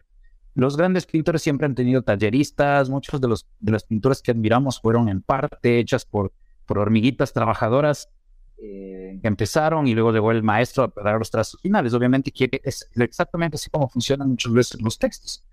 Los presidentes hacen esto, los presidentes de los países tienen un- uno o más speechwriters escriben los discursos, luego lo revisan y dicen, bueno, esto, pero esto no suena tan bien, a de esto, yo no digo, yo no digo plátano, digo banano, pongamos estas cosas. ¿Y qué importa si empezó con una estructura que le diste a... Es decir, estaríamos aceptando que todo lo que escribimos en la escuela y en la universidad, o la inmensa mayoría, es BS, es basura, porque en el fondo, cuando escribíamos para ese formato académico, estábamos escribiendo en una fórmula, y eso cuando es hecho por nosotros mismos, ni metamos malos de eso, no vamos al plagio y a la copia, nada de eso. Solo de lo que nosotros hemos hecho, como estamos tratando de escribir de forma tan forzada, entonces nada de eso sirve. Nos vamos a poner puristas. Me explico, si escribo un artículo tan esquemático y tan... Igual tampoco soy yo. Esto me recordó otra cosa que es más legítima también, que viene con la tecnología. Todavía hay gente, por supuesto, seguirá habiendo todavía por un buen tiempo, para siempre, quién sabe, eh, gente que piense que no es legítimo conocer románticamente a alguien a través de Internet. Ujú. Pero eso es un poco absurdo y es al revés, de hecho, porque cuando conoces a alguien en un bar, entre tragos, Ujú. y mucha gente ha empezado así relaciones, es decir, toda la, toda la historia de la humanidad. Porcentaje alto de la humanidad se conoció entre tragos en, en algún evento social o sé yo. Eh, sí, eso es físico y hay química personal y todo, está bien. Hay unos elementos que obviamente no hay con lo otro online. Pero en cambio, por, el lado online, puedes filtrar otras cosas como que pueden ser importantes para ti, cómo ve esta persona en el mundo, eh, gustos de música. Hay algunas cosas que pueden ser importantes para ti y que en cambio se pierden en esa supuesta o en la vida real como la conocían. La verdad es que no se va a ir la tecnología a ningún lado y estamos aprendiendo nuevos balances. Ahora la gente ya no se pasa clavada en WhatsApp ni leyendo SMS como hace 10, 15 años que todos estábamos ahí como, como gente aburrida por la novedad. Es la novedad. El efecto Bob Rogers, el efecto tengo una tengo un pequeño robot en mi teléfono. Ah, por cierto, hablando de pequeño robot en el teléfono. Es una pequeña cosa que se hace en los dos o tres pasos y se le puede poner a ChatGPT en vez de Hey Siri. Es más, se le dice Hey, hey Siri, Hey GPT y algo así. Es un prompt medio raro, pero le puedes, puedes usar como Siri, como tu asistente de voz en, en el teléfono. Sí, ya que Microsoft compró prácticamente OpenAI, no va a tardar un poco en que los teléfonos ya vengan incorporados con ChatGPT en casi nada. Entonces, vienen cosas extremadamente interesantes. ¿Sabes cuál me parece chévere? ¿Sabes cuál me parece Dígame. espectacular? ¿Has visto Zapier? Que ya existía, o sea, que es esta, esta Sí. herramienta de automatización de cosas. Ahora le puedes mostrar con ChatGPT. Entonces, por ejemplo, entras a tu aplicación en el iPhone de notas, tomas una nota de algo. El rato que acabaste de hacer esa nota, Zapier automáticamente se conecta con ChatGPT y te va a crear un guion o un montón de copy para posts en redes sociales o para lo que sea que tú le programes. sobre esa idea que tú tuviste. Por ejemplo, no sé, Wow. algo sobre Bitcoin, anotas algo blue, de la nada revistas tu Instagram o lo que sea y ta, ta, ta, ta, ta, ta, ya tienes un montón de artículos, si tienes un blog o si tienes un podcast o si tienes lo que sea y te automatiza un montón de cosas o te manda correos, o sea, es, es una, es una estupidez. O sea, es algo que Impresionante.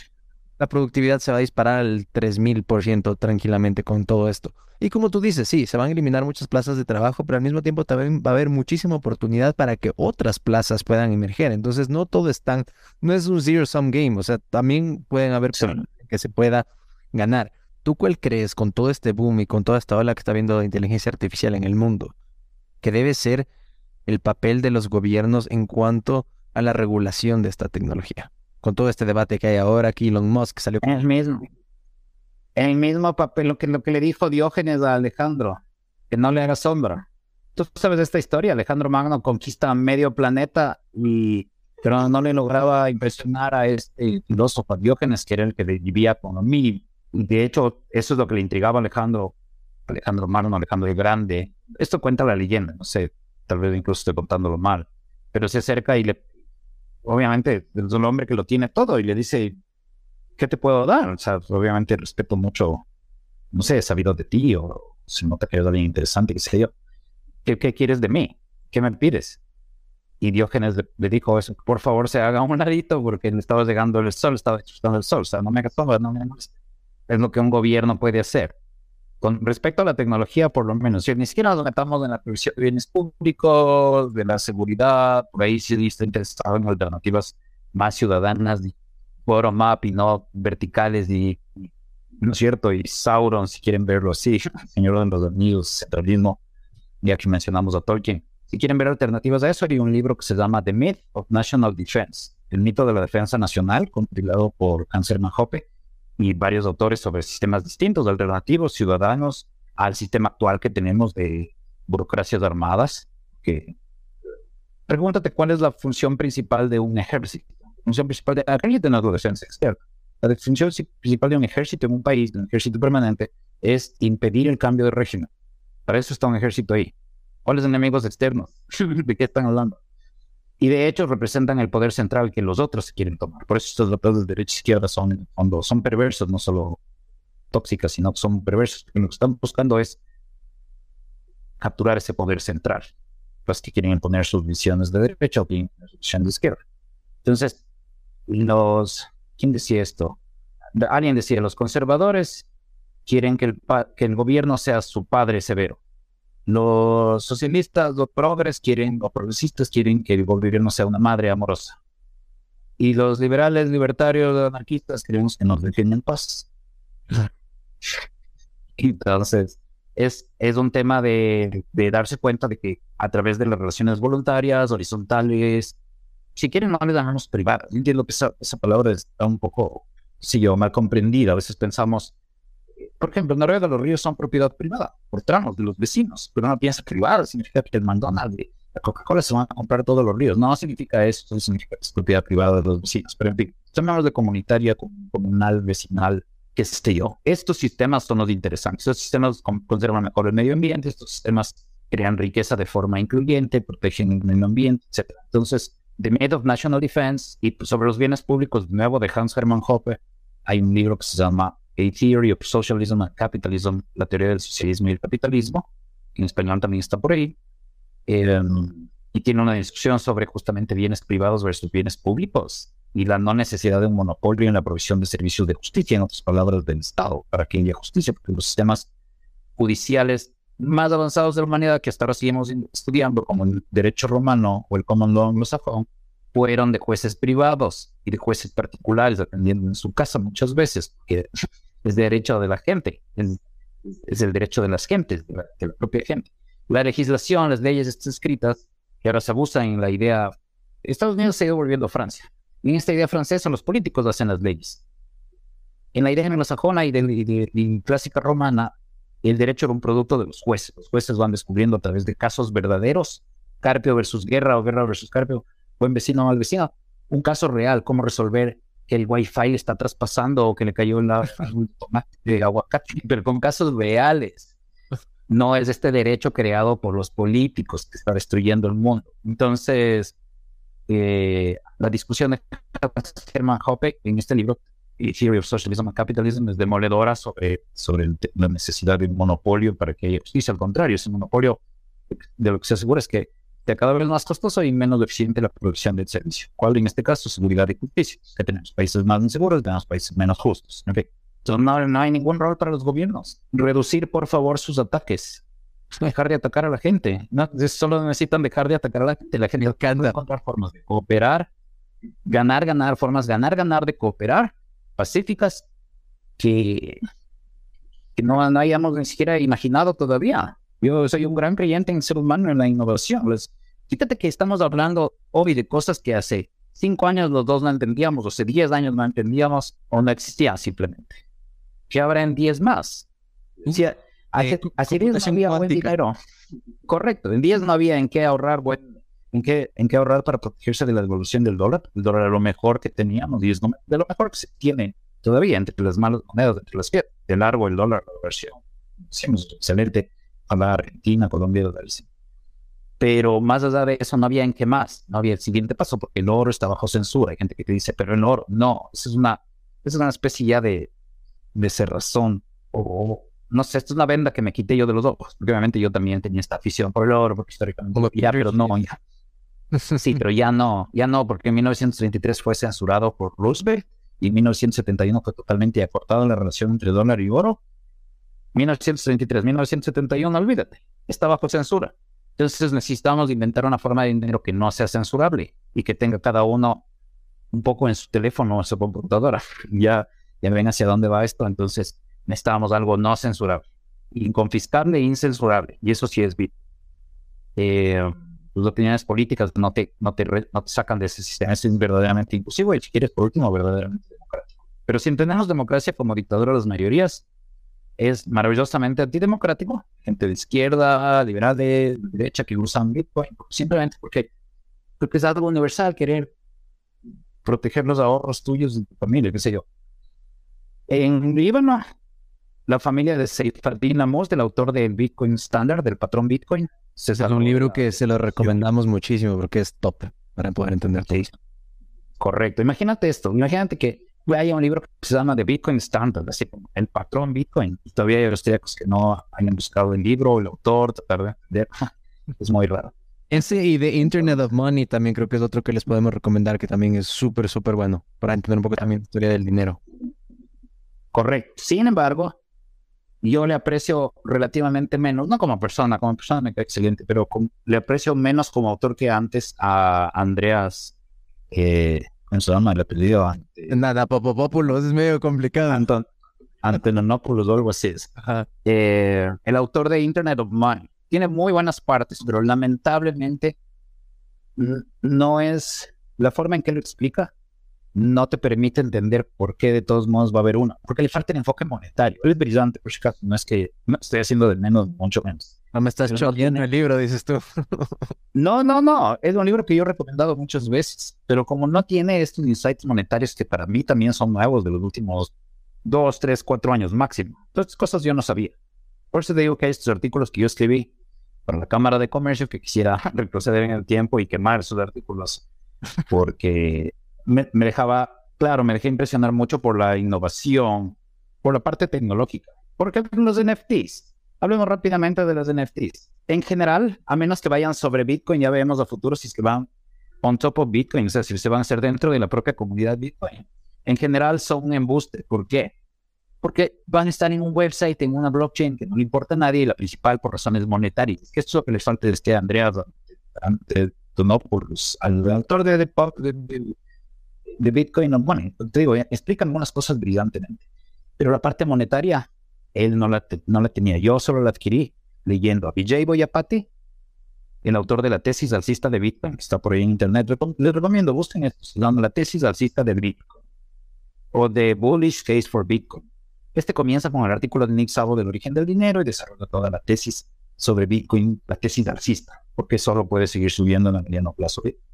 Pero es fácil, o sea, si no hagas nada, solo se está cayendo el resto de monedas, imprimiendo, ¿cierto? Por la inflación. Y más es que no haces nada, es una comunidad vibrante que sigue innovando y que yo. Y este otro autor, Seyfadin Amos, que es autor del Bitcoin Standard. Y no sé si te conté esto, pero yo tengo una anécdota en que el primer dólar de Lightning Network, el equivalente a- a un dólar, la primera porción de Bitcoin que Seyfadin Amos, el autor de The Bitcoin Standard, el patrón Bitcoin, recibió en su vida, la primera cantidad de Lightning Network de Bitcoin utilizando el Lightning Network, para ser precisos, se la envié yo No. en un bote, en un bote en el Mar Negro, sí, porque yo vi esa oportunidad y cómo no la voy a tomar. Además que me cae muy bien el moto y qué sé yo, pero o sea, amigos de Kinsella, pero más allá de eso, imagínate que tú sabes que le puedes enseñar a usar el Lightning Network así, digamos, al autor de Bitcoin Standard nunca lo había hecho porque no hay una, ese es, verán, miren, miren amigos, así como tenemos que estar pescando o requerimos estar pescando la información de Bitcoin, hay un pedacito por aquí, pedacito por acá, y este artículo y qué sé yo, a mí me gusta sintetizar, por eso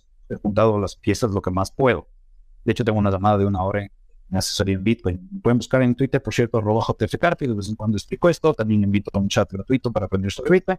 Y también tengo una llamada eh, eh, pagada, uno a uno, coaching de, Bitcoin, una hora. Pero imagínate, Paul, ¿cómo no voy a tomar yo esa oportunidad de enviarle su primera porción de Bitcoin, así sea un dólar, por el Lightning Network, que es la nueva innovación de Bitcoin, de la red Bitcoin?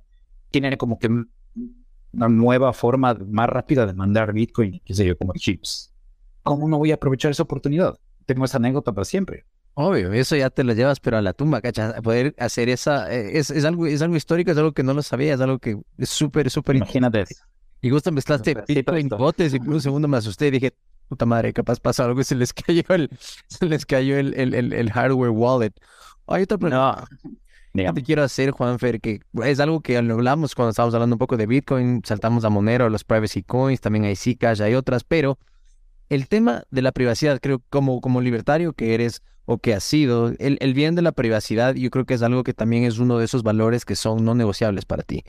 Ahora con el tema de inteligencia artificial, ¿cuáles crees que son las consideraciones éticas en cuanto a la privacidad y al uso de datos y la seguridad de los datos con esta tecnología? mm, yo no creo que ninguna nuevas, porque más bien creo que lo que pasa, como te digo, es que así como nos cansamos de abusar de WhatsApp y de los SMS, y luego hace cinco años, hace diez años, hace cinco todos estábamos en las redes sociales, publicando todo. son unos, son excesos culturales como bandazos en el pool, en el bizarre, ¿cierto? Estamos bandazos. Antes, antes queríamos suprimir la existencia de la comunidad queer, de, de gente gay. Ahora, en cambio, queremos meterles por todo lado, como hace Netflix y Disney. Damos bandazos. Eh, obviamente, los saludables están en algún punto medio por ahí, no necesariamente exactamente la mitad, por si acaso no estoy sugiriendo eso, pero en algún punto medio, que no sea tan exagerado. Pero así aprendemos como humanidad. Vamos, exageramos cosas. Entonces, los 50 demasiado cuadrados, por luego le damos los hippies que eran demasiado hippies, pero tenían cosas muy buenas los hippies, por si acaso. Con cualquiera me, me peleo por los, en defensa de los hippies, por si acaso. Eh, los hippies, los hippies tenían muchas cosas muy claras y lo único que les faltó es aprender economía, probablemente. Eh, en cambio, los otros les, les falta dejar de estar medio muertos por dentro y abrir la cabeza un poco. O sea, Los, los hippies es menos grave. Leen un libro de economía y están mejor. En fin, creo que no va tanto por ahí. Creo que recién la humanidad más bien está aprendiendo cómo cuidarse, cómo no publicar demasiado y qué sé yo. No creo que eso va a cambiar. Bueno, lo que sí se complica, obviamente, es este tema de la impostación. Va a haber con un video, con este video que hagamos. Sí, correcto, van a poder, va, esta, este podcast pueden agarrar a alguien, no con las versiones que hay ahora, pero de aquí en 5 o 10 años, y pueden ponernos a decir unas cosas completamente distintas a las que dijimos. No, sí ya hay. No sé si viste ese audio de Joe Rogan que se viralizó, que da esos sponsors que él hace antes de empezar el podcast, el de Athletic Greens, pero en español, o le cama un montón de cosas que nunca dijo, o ahora hay una colección de discos de Tupac que pueden poner Tupac hasta la eternidad con todo, porque ya va estudiando todo el contenido que hay en el Internet, eh, eh, eh, la inteligencia artificial, y te puede empezar a crear contenido ad infinitum, de lo que sea. Ya, no, tienes toda la razón. Voy a retirar lo que dije y lo voy a poner así más. Em, el tema más que con la privacidad, el tema ahorita va a ser el tema de la, de la falsa o mal llamada propiedad intelectual, porque es el de- con, el, con, con el copyright es como, más bien, la idea de privacidad mal entendida. La verdad de la privacidad es cuidarse. Lo que no quieres que se sepa, no lo publiques y se acabó. O sea, es doloroso, y, pero es la lección. Y es- todos hemos cometido errores por ahí, o sí, no todos, pero quiero decir, una gran parte de la humanidad ya. bleh. Este, recién estamos aprendiendo que tweets de hace cinco años pueden ser usados para cancelar artículos. Pero es- esto es un aprendizaje cultural, me parece más bien. Más bien el tema es otro. Me parece que la, el pretexto de la privacidad fue usado, por ejemplo, por gobiernos como el del socialismo del siglo XXI de esa década saqueada en Ecuador, para evitar que podamos criticarle. Entonces tú subías una foto y decías, este fue el que, el que creó la, ¿no es cierto?, la refinería fantasma. Y no puedes poner la foto. ¿Y de qué se agarraban? Se iban frente a Twitter y le decían, hey, está usando mi imagen, yo soy dueño del copyright. Es la propiedad intelectual que está usada como eh, con- bajo la excusa de la privacidad por los gobernantes. Ese es el principal problema. Luego lo otro tecnológicamente, yo no sé cómo, pero tengo confianza en el sector privado, al igual que cuando yo tenía 14, 15, 16 y yo estaba en un grupo de piratería de juegos. Esto, era, esto es divertido porque había dos grupos fuertes de equipo de piratería de juegos de computadora. Pero era un poco, era medio semi legítimo en el sentido de que uno del grupo se compraba el juego, o sea, igual había más ventas para la empresa, igual no lo íbamos a comprar todos porque no daba con el presupuesto ecuatoriano. Uno se compraba y los cuatro o cinco teníamos copia del juego, pero teníamos cinco juegos porque cada uno se compró uno, le trajo la mamá de viaje o la tía o lo que sea, o viajó y trajo un juego. Entonces funcionábamos así e intercambiábamos con el otro grupo. Había, el grupo había rivalidad. Ah, ya- no, no puede ser, yo tengo sí, sí, wow, seis colores. Y era así, era como rivalidades de piratería. Pero a través de estas, de estas, de estas aventuras nerds, digamos, de crecer en Quito, yo vi que las empresas se podían defender muy bien con medios puramente privados sin usar hombres armados para proteger su, sus creaciones en la medida de lo posible, porque por último, si te está copiando a alguien que nunca te va a comprar, igual no es un cliente perdido. Eso es la, eso es la cosa más importante a reconocer. Esta es la razón por la cual Microsoft por fin se rindió. Y tengo un ex compañero de colegio que trabajaba en marketing de Microsoft. Y yo le decía, llamémosle Estuardo. si Estuardo, ¿cómo puede ser que tengas que pagar de una sola 80, 100, 200, 300 dólares por un, por, un paquete de, algo, Office, Windows? Es absurdo. Cóbreme 10 dólares mensuales y es más probable que te pague. O sea, redúceme el golpe. No, lo que pasa es que no sé qué, no sé qué, no, cinco años después, Microsoft sí viene por suscripción, que es lo lógico, porque te, te reduce el golpe, así te venden en cuotitas, así te venden, ¿cierto? Bonguitas electrodomésticos, terminas pagando, correcto, y terminas pagando el triple, qué sé yo, pero finalmente no te importa, porque los 10 cada mes no te duelen, pero de una sola de golpe 300 dólares, ouch. Entonces, em, lo mismo pasa, fíjate, crear una suscripción reduce la piratería. Em, usar mecanismos de copia privados. Por ejemplo, The Secret of Monkey Island tenía unas tres rodelitas, juego original, que tenías que hacer coincidir unos símbolos y dar esa respuesta a la computadora. Pero esa combinación solo estaba en este disco. Mm, Entonces, obviamente los grupos de piratas nos hacíamos fotocopias de los... se- se- separábamos de este disco, entonces lo desensamblabas, hacías fotocopia, le copiabas y le volvías a poner y ese es el huequito para que tengas exactamente dónde. y se- Pero el hecho de que esto sea de por sí costoso, sea, un costo en tiempo y un costo en, en- imponerse a hacer. Esto va a hacer que no todo el mundo lo haga. Y, ha- y hay una, tercera fuerza que es aún más potente, porque yo estoy yendo desde lo remedial. Pero la fuerza más potente de todo esto es que a la gente, y tengo encontrado varios estudios a lo largo de los años, le gusta tenerlo lo comprado, pagado, legítimo. Te gusta ser dueño de la canción en Apple Music o te gusta tener Spotify pagado y te sientes bien haciendo lo correcto y está bien. Entonces, mi punto es, la propiedad intelectual es anti-innovación, es censura pro grandes corporaciones, mató el rock, mató el rock and roll, como género mató el rock, al 90% por lo menos, y no es necesaria. Y es el gran, la gran traba para una serie de fusiones culturales de fanfiction, por ejemplo. Yo estoy seguro de que los fans han hecho mejores películas de Star Wars George Lucas. esas, que esas precuelas ah, no quiero ni decir. Luego te metes con episodio 3, porque eso sí me gusta. La 1 y 2 valen mierda. Pero episodio 3 a mí sí me gusta, de los prequels. Puede estar bien hecho, no hay problema. Pero ese no se conecta con nada de lo anterior. Para mí solo hay tres de Star Wars Correcto. y por ahí hay una, por ahí hay una cosa que hicieron así medio en el mismo universo que se llama The Mandalorian, que estuvo bien hecho hasta la segunda temporada máximo, ya se acabó también. Ya se Rogue One también estuvo buena. Rogue One también estuvo muy buena esa peli. válido, seguro. Me dicen que hay una Rogue, Rogue One y por ahí, bla, bla. pero en fin, el punto más de eso es que los fans han hecho mucho mejor arte basado y respetando el canon y respetando las tecnologías de la época, no convirtiéndola en la fuerza, que es la cosa más importante en, la, en las, en las, en las, La de la sangre, los midichlorians. en las, en la película 1, 2 y 3, los originales de Todas. 69, 80, 81, o sea, principios de los 80, finales de los 70. ¿Cómo puede ser que la fuerza se conven- convertido justamente en estos midichlorians, en esta tontería de algo hereditario en la sangre? Sí, estás convirtiendo en una fuerza mística del carácter universal de conectarse con algo zen o, meditación, algo que está en todas las religiones de una u otra manera. Le conviertes en algo hereditario en la sangre. O sea, te pasaste a nazi. Eras Jedi o sea, entonces destruyes el universo por dentro que, que creaste. Es terrible. En fin, Los fans hacen mejor fanfiction muchas veces que los autores y los que no me crean. Vean lo que hacía Dickens, por ejemplo. Dickens le preguntaba a la gente y consultaba a la gente. O el Lazarillo de Tormes. El Lazarillo de Tormes tiene una última parte que está en el canon. Es decir, todo el mundo. El Lazarillo de Tormes se vende completo con esta parte. ¿Quién lee esa nota que es escrita por otra persona mucho tiempo después, pero complementa tan bien la historia de Lazarillo de Tormes cuando es viejo a esta de cuando es niño, que la historia, la cultura, la- la- el paso del tiempo ha hecho que, que vayan juntos las dos obras. Tú compras el Lazarillo de Tormes, el Lazarillo de Tormes, y te viene la historia del Lazarillo de Tormes viejo, que es a leguas de otro estilo, otro autor que sí.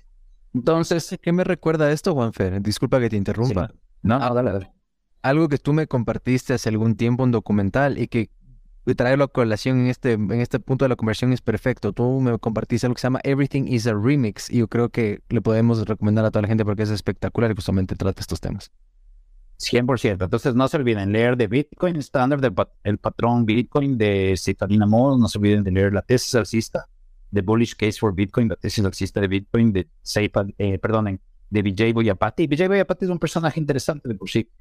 Es alguien que se retiró de Google, millonario. Trabajó en Google en los, en los principios, tipo brillante, eh, migrante de India, de primera o segunda generación y luego se fue a crear otras startups y otras cosas, pero ya, ya, ya se jubiló así. Lo cinco generaciones. Ah, correcto, ya tiene arreglado las próximas tres generaciones de, de- de su familia en, en riqueza. Y ese, ese tipo, que de por sí exitoso en la vida real, con, con, con- estuvo en el lugar correcto, bueno, el pato, qué sé yo, pero también tiene una brillantez teórica que ustedes van a ver en este artículo, tesis alcista de Bitcoin de Vijay Boyapati. Y esta tercera cosa que recomendamos, estoy muy de acuerdo, es Everything is a Remix o, a Remix. Es eso, es un documental de cómo la emulación, la mezcla, la hibridación, la fusión, es de donde salen todos los nuevos géneros, las nuevas culturas y todo. Y en que corporativizamos esto, eh, hacemos este, esta censura para grandes corporaciones o socialismo para ricos, que es la propiedad intelectual. Realmente estamos, estamos destruyendo parte de la cultura. Es terrible. Y de hecho, hasta las ciudades, probablemente, en Estados Unidos es típico dado que estas corporaciones tienen el poder de censurar a gente que les emula o que se parece un poco, Paul, nadie va a confundir McDonald's con el McDonald's que había en Quito. que había- El del bosque, el de la demanda. Correcto. Pero nadie le va a confundir con el verdadero. Es manía de control, es neurosis de control. Sacarle al otro usando hombres armados otra vez intelectual. Llega el, llega el verdadero McDonald's. Pero el problema es que esa ley. Entonces llegó alguien y dijo, ya, yo ya este nombre. Lo que debería pasar en rigor es que los dos McDonald's puedan funcionar. Porque es un apellido escocés. O sea, no que reservando todo vocabulario. Y además, por último, hay empresas que tienen privilegios. Por ejemplo, ¿por qué le puedes llamar biela a una cerveza? Es una palabra común, estás robando la palabra del pool común para una marca exclusiva. Entonces, todo esto, todo esto, entonces, tiene un aroma a privilegios terribles para las grandes corporaciones. Se dice que es el artista el que, al que hay que proteger eh, el, copyright y los derechos de autor, pero en realidad las grandes corporaciones son los que abogados para poder hacerse respetar en esto. Los patentes son una creación literal de la monarquía, hasta tener patente de Porsche, pero antes de eso, simplemente una patente era un permiso exclusivo del gobierno. Además, yo no sé, porque a mí me, a mí me pasó, estuve en un evento justamente con abogados, con profesores de derecho de la USFQ, y no sé por qué niegan esto, es como, es, es infantil que nieguen que es un monopolio temporal una patente. Lamentablemente la mayor parte de abogados, incluyendo gente que trabaja en derecho de competencia, lamentablemente, yo no estoy negándoles ni sus méritos, ni su inteligencia, ni su preparación en su área. Sin embargo, quienes pertenecen a la Escuela Austríaca de Economía y también mucha gente en la Escuela de Chicago también ve con sospecha esas definiciones, esos abusos de definiciones que tienen en que le dan un monopolio a una empresa grande. O atacan todo. Todo, todo está mal.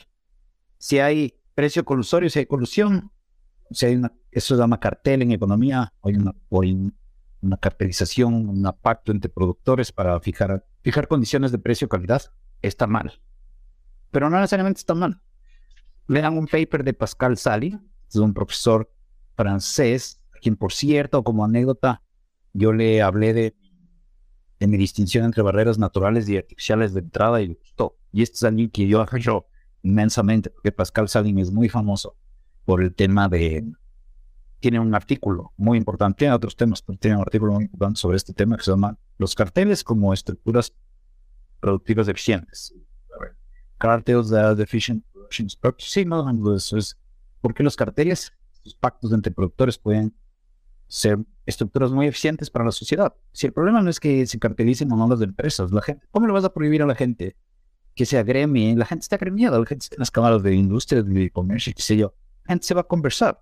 Tal vez se diga, oye, no nos hagamos guerra de precios este mes. Ya, es colusión.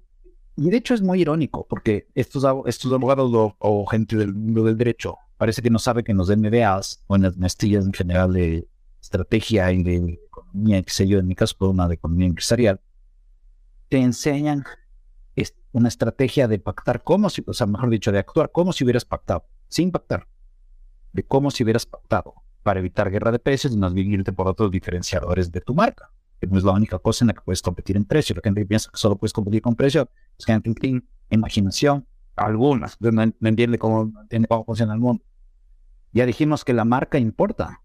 Si la marca no importara y solo importara el precio, Paul, todo el mundo iría a la, operadora telefónica más barata. No es el caso. Tú quedas en logo azul porque mamá y mi tía están ahí.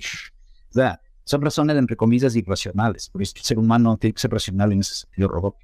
El único sentido en el que el ser humano es racional es en el que va calculando más o menos los riesgos y los beneficios de los cursos de acción racional en ese sentido. Pero los contenidos son emocionales, son simbólicos, son personales, la, la historia personal de uno, me gusta esa, me recuerda algo, mi novia trabajaba en la otra empresa, o sea, hay tantas cosas, ¿no? Y son razones muy válidas. No entienden los robots neoclásicos en la economía y, y voy a suponer que los abogados de derecho de competencia tampoco están tan conscientes de esto, que la gente elige por razones que no tienen que ser coincidir con estos modelos neoclásicos de, de economía, como el modelo de competencia perfecta. No es la base para analizar el mundo real. No, no, no deberíamos buscar que se parezca al, al modelo de competencia perfecta, el mundo real. Porque el modelo de competencia perfecta es una, es una burla de lo que es el ser humano. Nunca hay, nunca hay bienes homogéneos, o sea, nunca hay bien homogéneo en todo el mercado. El- todos los lugares de hamburguesas de Quito, de Manta, de Guayaquil, de Bogotá, de, de Cali, de Medellín, son distintos. en algo, aunque sea la, la imagen que ves en la pared, aunque sea cómo te tratan. Las gasolineras también te venden un monoproducto o un productos poco diferenciados, pero todo el mundo tiene sus favoritos. Tienes la prima que se tiene la mejor ensalada César de Quito. la, me- la mejor ensalada César de Quito tiene una gasolinera. Y Sweet and Coffee. Chef con una, con una salsa y está el Sweet and Coffee también, pero tiene la mejor ensalada César de Quito, una gasolinera, una cosa muy rara. Pero es diseñada por un chef y la la salsa es espectacular, qué sé yo. No se pierdan de probar, qué sé yo. el punto es este. La colusión supuestamente está mal, pero ya vemos que hasta hay un paper de Pascal San, lean a Pascal San, sobre los carteles como estructuras de, de producción eficientes. Porque fíjate, la única forma de un cartel no es lo mismo que un oligopolio. Un oligopolio es que hay unos privilegios estatales que impiden entrada más. Si hay solo mil taxistas y, y ellos tienen el poder de decidir que no entra el taxista mil uno, eso es un oligopolio. Oligopolio no, no significa, no está definido por el número de participantes. Está definido por el hecho de que estos participantes pueden dejar fuera nuevos, nuevos competidores, nuevos rivales, con medios artificiales, políticos, legales o mafiosos. No es el, vamos, el de los taxistas es frontalmente descarado también con negociaciones debajo del tapete. Otras cosas no nos enteraremos. Pero hay negocios en los que es mafias directamente peligrosas. Por ejemplo, si alguien quiere ponerse una motera en la ciudad de Quito y anda haciendo averiguaciones, empiezan a recibir unas llamadas bien raras de gente que te está diciendo las palabras en metas porque somos gente medio del bajo mundo los que hacemos esto y podemos meter problemas con nosotros insistes de motel. Entonces, comportamientos mafiosos de gobiernos, amenaza de uso de la fuerza ambos. Eso crea oligopolios. Pero para que un cartel existe en un mercado libre, tendrían que hacer. Imagina que son tres, que son tres empresas que quieren quedarse con todo el mercado de jeans, de blue jeans. ¿Qué tendrían que hacer? Tendrían que sacar uno, uno barato, popular, otro uno a un nivel medio y otro unas marcas top, para quedarse por, por las buenas con el mercado. Y eso solo se dan a tratar de anticiparse bien de la gente, en otras palabras. El objetivo de toda empresa debería quedarse, quedarse por las buenas con todo el mercado, de distintas marcas, de distintos segmentos, o de todo conglomerado, tienen distintas, ¿cierto? Es como, qué sé yo, Harman Kardon tiene audio bueno y caro bajo la marca Harman Kardon, pero también tiene una marca más barata, que es JBL, que cada vez son mejores, son impresionantes los JBL, y yo no tenía tan claro que era de Harman Kardon, los originales obviamente, pero tienen una marca menor, ¿para qué? Para llegar al resto de gente, todo el mundo va a ser cliente de la marca Harman Kardon. Entonces, esa es una cartelización o un conglomerado que está actuando por las buenas, en distintos, distintos propietarios, o sea, el mismo dueño que saca varias marcas. En Guayaquil, yo no sé cuál sea la situación de este, pero puedo decir que este 20 años, sí, unos 20 años, Bimbo, Grillet y Supan eran, eran, eran hechos por la misma empresa en Guayaquil y se había comprado las tres franquicias, los tres marcas. Y ya no le veo el menor problema a eso. Hay que dice, no, pero ese es malvado monopolista, no sé qué. Y usan este término para cualquier cosa. Monopolista es cualquier persona con una empresa exitosa ya establecida y que me cae mal. Eso es un monopolista para, para mucha gente. Entonces está mal la colusión, supuestamente, sí parte. Luego está mal también el precio predatorio en el que tiene un precio muy bajo que el otro para ganarle el mercado, pero eso es competencia, libre competencia. ¿Cómo va a estar mal eso? Y si es que en, en comercio internacional es dumping. Ya, perfecto. Hay unos pocos casos documentados de dumping y en general solo ha sido una una excusa para que no entre productos a otros países. Entonces, por los pocos, pocos casos de dumping, que una empresa se ha quemado capital para tener un producto barato a otro lado y que salga el producto local o quedarse al menos es una apuesta riesgosa. ¿no? Estás siguiendo tu producto para que entre barato y haciendo dumping. Mientras tanto, aparece un rival tuyo que no está regalando su dinero y que es más que tú y ese es el que se cosecha ese mercado. Siempre es una apuesta riesgosa, por donde lo. Eh, y también supuestamente es malo si es un. No, creo que ese ese no es el predatorio. Entonces, el predatorio también es cuando te aprovechas de una escasez. Por ejemplo, hay, un terremoto o un tsunami, y neta hay pocos botellones de, de agua y tú cobras cinco veces más de lo Entonces, para el economista, tú estás actuando racionalmente. Que no sabes cuándo más va a haber agua, porque se destruyó la otra mitad de tus productos de la tienda o, o chicos de la tienda y, o lo que te van a comprar es agua. Tienes que dar de comer a tu familia de todos modos. Está actuando racionalmente. Pero el resto de gente que no tiene, que, no tiene educación económica, pues, es el tema piensa, es desgraciado, como puede que duplica el precio, regulen, salen los alcaldes, distintos alcaldes con fuete, con bigote, con casco con distintos alcaldes que les viste en la vida a perseguir a estos acaparadores y especuladores, qué sé yo. Cuando esa no es la salida por ningún lado, la economía nos diría otra cosa. Ese es el enfoque, es el enfoque autoritario, ese es el enfoque desde la medios políticos. Desde por medios económicos o desde el pensamiento económico, más bien deja que esta persona mantenga cinco el agua. Eso va a enviar una señal a pueblos cercanos, a provincias cercanas, de que si el agua se vende a un dólar, perdón, si el agua se vende a cinco dólares, sí, se vende a un dólar localmente y a cinco dólares en ese lugar está en emergencia, ¿a dónde debería llevar yo mi agua para maximizar mis ganancias? Voy a llevar a donde se vende a cinco. El efecto de que yo lleve más agua a donde se vende a cinco es que para venderla voy a vender a 4.50 o 4. Ya estoy bajando el precio. El rato menos pensado ya está a 3, 2 dólares. Bueno, no va a estar, porque la gente está bien tan necia, tan, dejen de ser tan necios. ¿Cómo va a estar al mismo precio en una situación normal? Obviamente está en una situación de emergencia, están rotos los talons de suministro, eh, está destruida la casa del tendero, tienen que empezar a reconstruir su vida. Y tú no le vas a pagar el doble por el agua, porque es única forma de tenerlo. Obviamente se hizo horrible la vida para todo el mundo en ese sistema natural, pero lo humanitario de, de- obviamente lo humanitario es que el tendero no te deje morir de sed, que todo el gobierno morir, empezamos por ahí. Pero su negocio constante, o sea, no puede vivir de esto, que esto te ayuda. Su negocio constante es más bien vender a lo que más pueda, vendiendo lo que más pueda, va a atraer también competencia. Más tiene que caer bien el empresario individual, el banquero individual, el comerciante individual. Es más, puede caer bien. Esa es más razón, no menos, para pedir que haya más competencia, más mercados. Lo que confiamos los economistas no es en el empresario, es en los mercados, el mecanismo de inteligencia. Incluso si los participantes son tontos o mezquinos. ¿Cuáles ves tú que son esos desafíos que va a enfrentar la inteligencia artificial para llegar al mainstream, para tener adopción masiva entre toda la gente? Y también Bitcoin. nada, ya es imparable. El momento en que creaste algo como ChatGPT, que la gente puede hablar con lenguaje natural, tienes lenguaje de programación. La razón para aprender un poco de computación y lenguaje de programación es o para programar o para entender cómo funciona Bitcoin. Hay buenas razones menos. Pero llegó por fin el momento en que podemos hablarle la computadora en perfecto español, perfecto inglés. Y no, vuelve a escribir ese artículo de nuevo, no, pone tres fuentes etcétera, etcétera. No, eh, quítale el primer párrafo, que eso voy a escribir yo. Déjala con, tampoco pongas la confusión, que tampoco voy a escribir la confusión. Te da algo interesante y que lo mejor es que si ya tienes un artículo y es tuyo, porque el que edita el artículo es igual que el editor de una película. La película en realidad es del editor.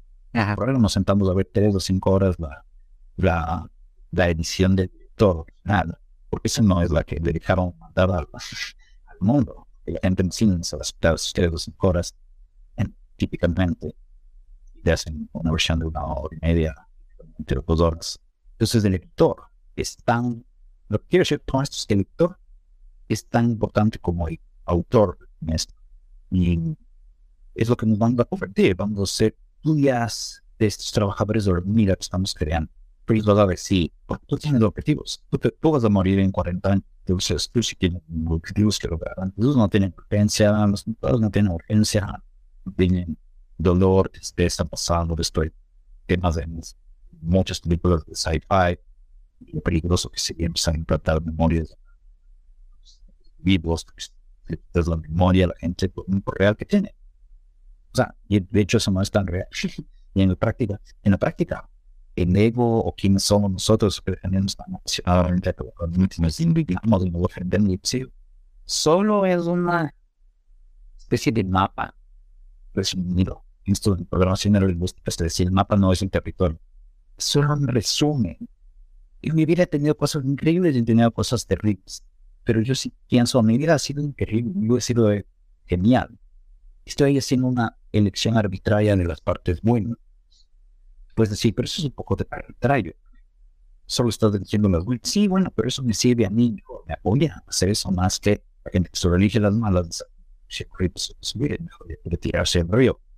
Entonces, si igual los resúmenes son arbitrarios, ¿por qué no te sirva a ti? Me explico. O sea, finalmente, la continuidad de quién eres con respecto a hace cinco años es solo tu idea. La, la gente que conocías no es la misma. Tiene el mismo cuerpo, pero no es la misma. Lo que mantiene ese hilo unido es que ellos también piensan que misma persona de. Bueno, eso no tiene ChatGPT. Y siempre van a necesitar de nosotros. Yo no veo eso. No estoy seguro de que vaya a existir la, inteligencia artificial. Es un tema que Stefan Kinsella me, me ha aclarado de un un poco. Y mucho menos entusiasta cuando usted tiene el el gran autor contra la propiedad intelectual, pues o referencia. Que hemos mencionado directamente, digamos, lo mencionamos directamente. Y es que él cree que probablemente la inteligencia artificial no sea algo ni siquiera realizable. Porque no, la inteligencia, inteligencia adaptativa al entorno, como la computadora nunca va a saber lo que es ser propiamente humana. Humano como, como un ser que experimente de Kimber, la rigidez, de que ciertas cosas, ciertos momentos, si no ya no lo hizo, o se va a acabar la vida simplemente. De hecho, las grandes filosofías de, experiencias espirituales te hablan de cambiar tu relación con muerte, de hacer las paces con la muerte. Estoicismo. Nada de eso, nada de eso tiene la computadora. No, porque hay mil motivos para entusiasmarse por cada uno mal. Dejémoslo ahí, es un gran, Sí, no, uno, ya, sí, no. es un gran punto, es un gran punto para, para, para tener mucho que pensar. Has dejado muchos golden nuggets ahí para meditar. Voy a volver a, a escuchar esta conversación un par de veces para sobre todo lo que nos has compartido el día de hoy. Muchísimas gracias, Juanfred, por tu tiempo. Por favor, cuéntale a la gente dónde te pueden seguir y cómo te pueden encontrar. Arroba JF Carpio JF, no, perdón, JF Carpio Twitter, jfcarpio.com. Sí, eso básicamente. Y antes, eh, se me olvidaba, así cerrar, porque dijiste, mencionaste a Nick Sabo. Muy importante también el podcast eh, de Tim Ferriss con Nick Sabo y Naval Ravikant. Súper, súper bueno. Gracias, Paul. Abrazo, ya estamos en contacto. Bye, bye. Gracias amigos, nos vemos la próxima. Chao, chao. Gracias por acompañarme en un nuevo episodio del podcast. Si es que te gustó o aprendiste algo nuevo, por favor dale 5 estrellas en Spotify y no te olvides de compartirlo con tus amigos u otras personas en las redes sociales, ya que eso nos ayuda a crecer. Nos vemos la próxima. Que estés bien. Chao, chao.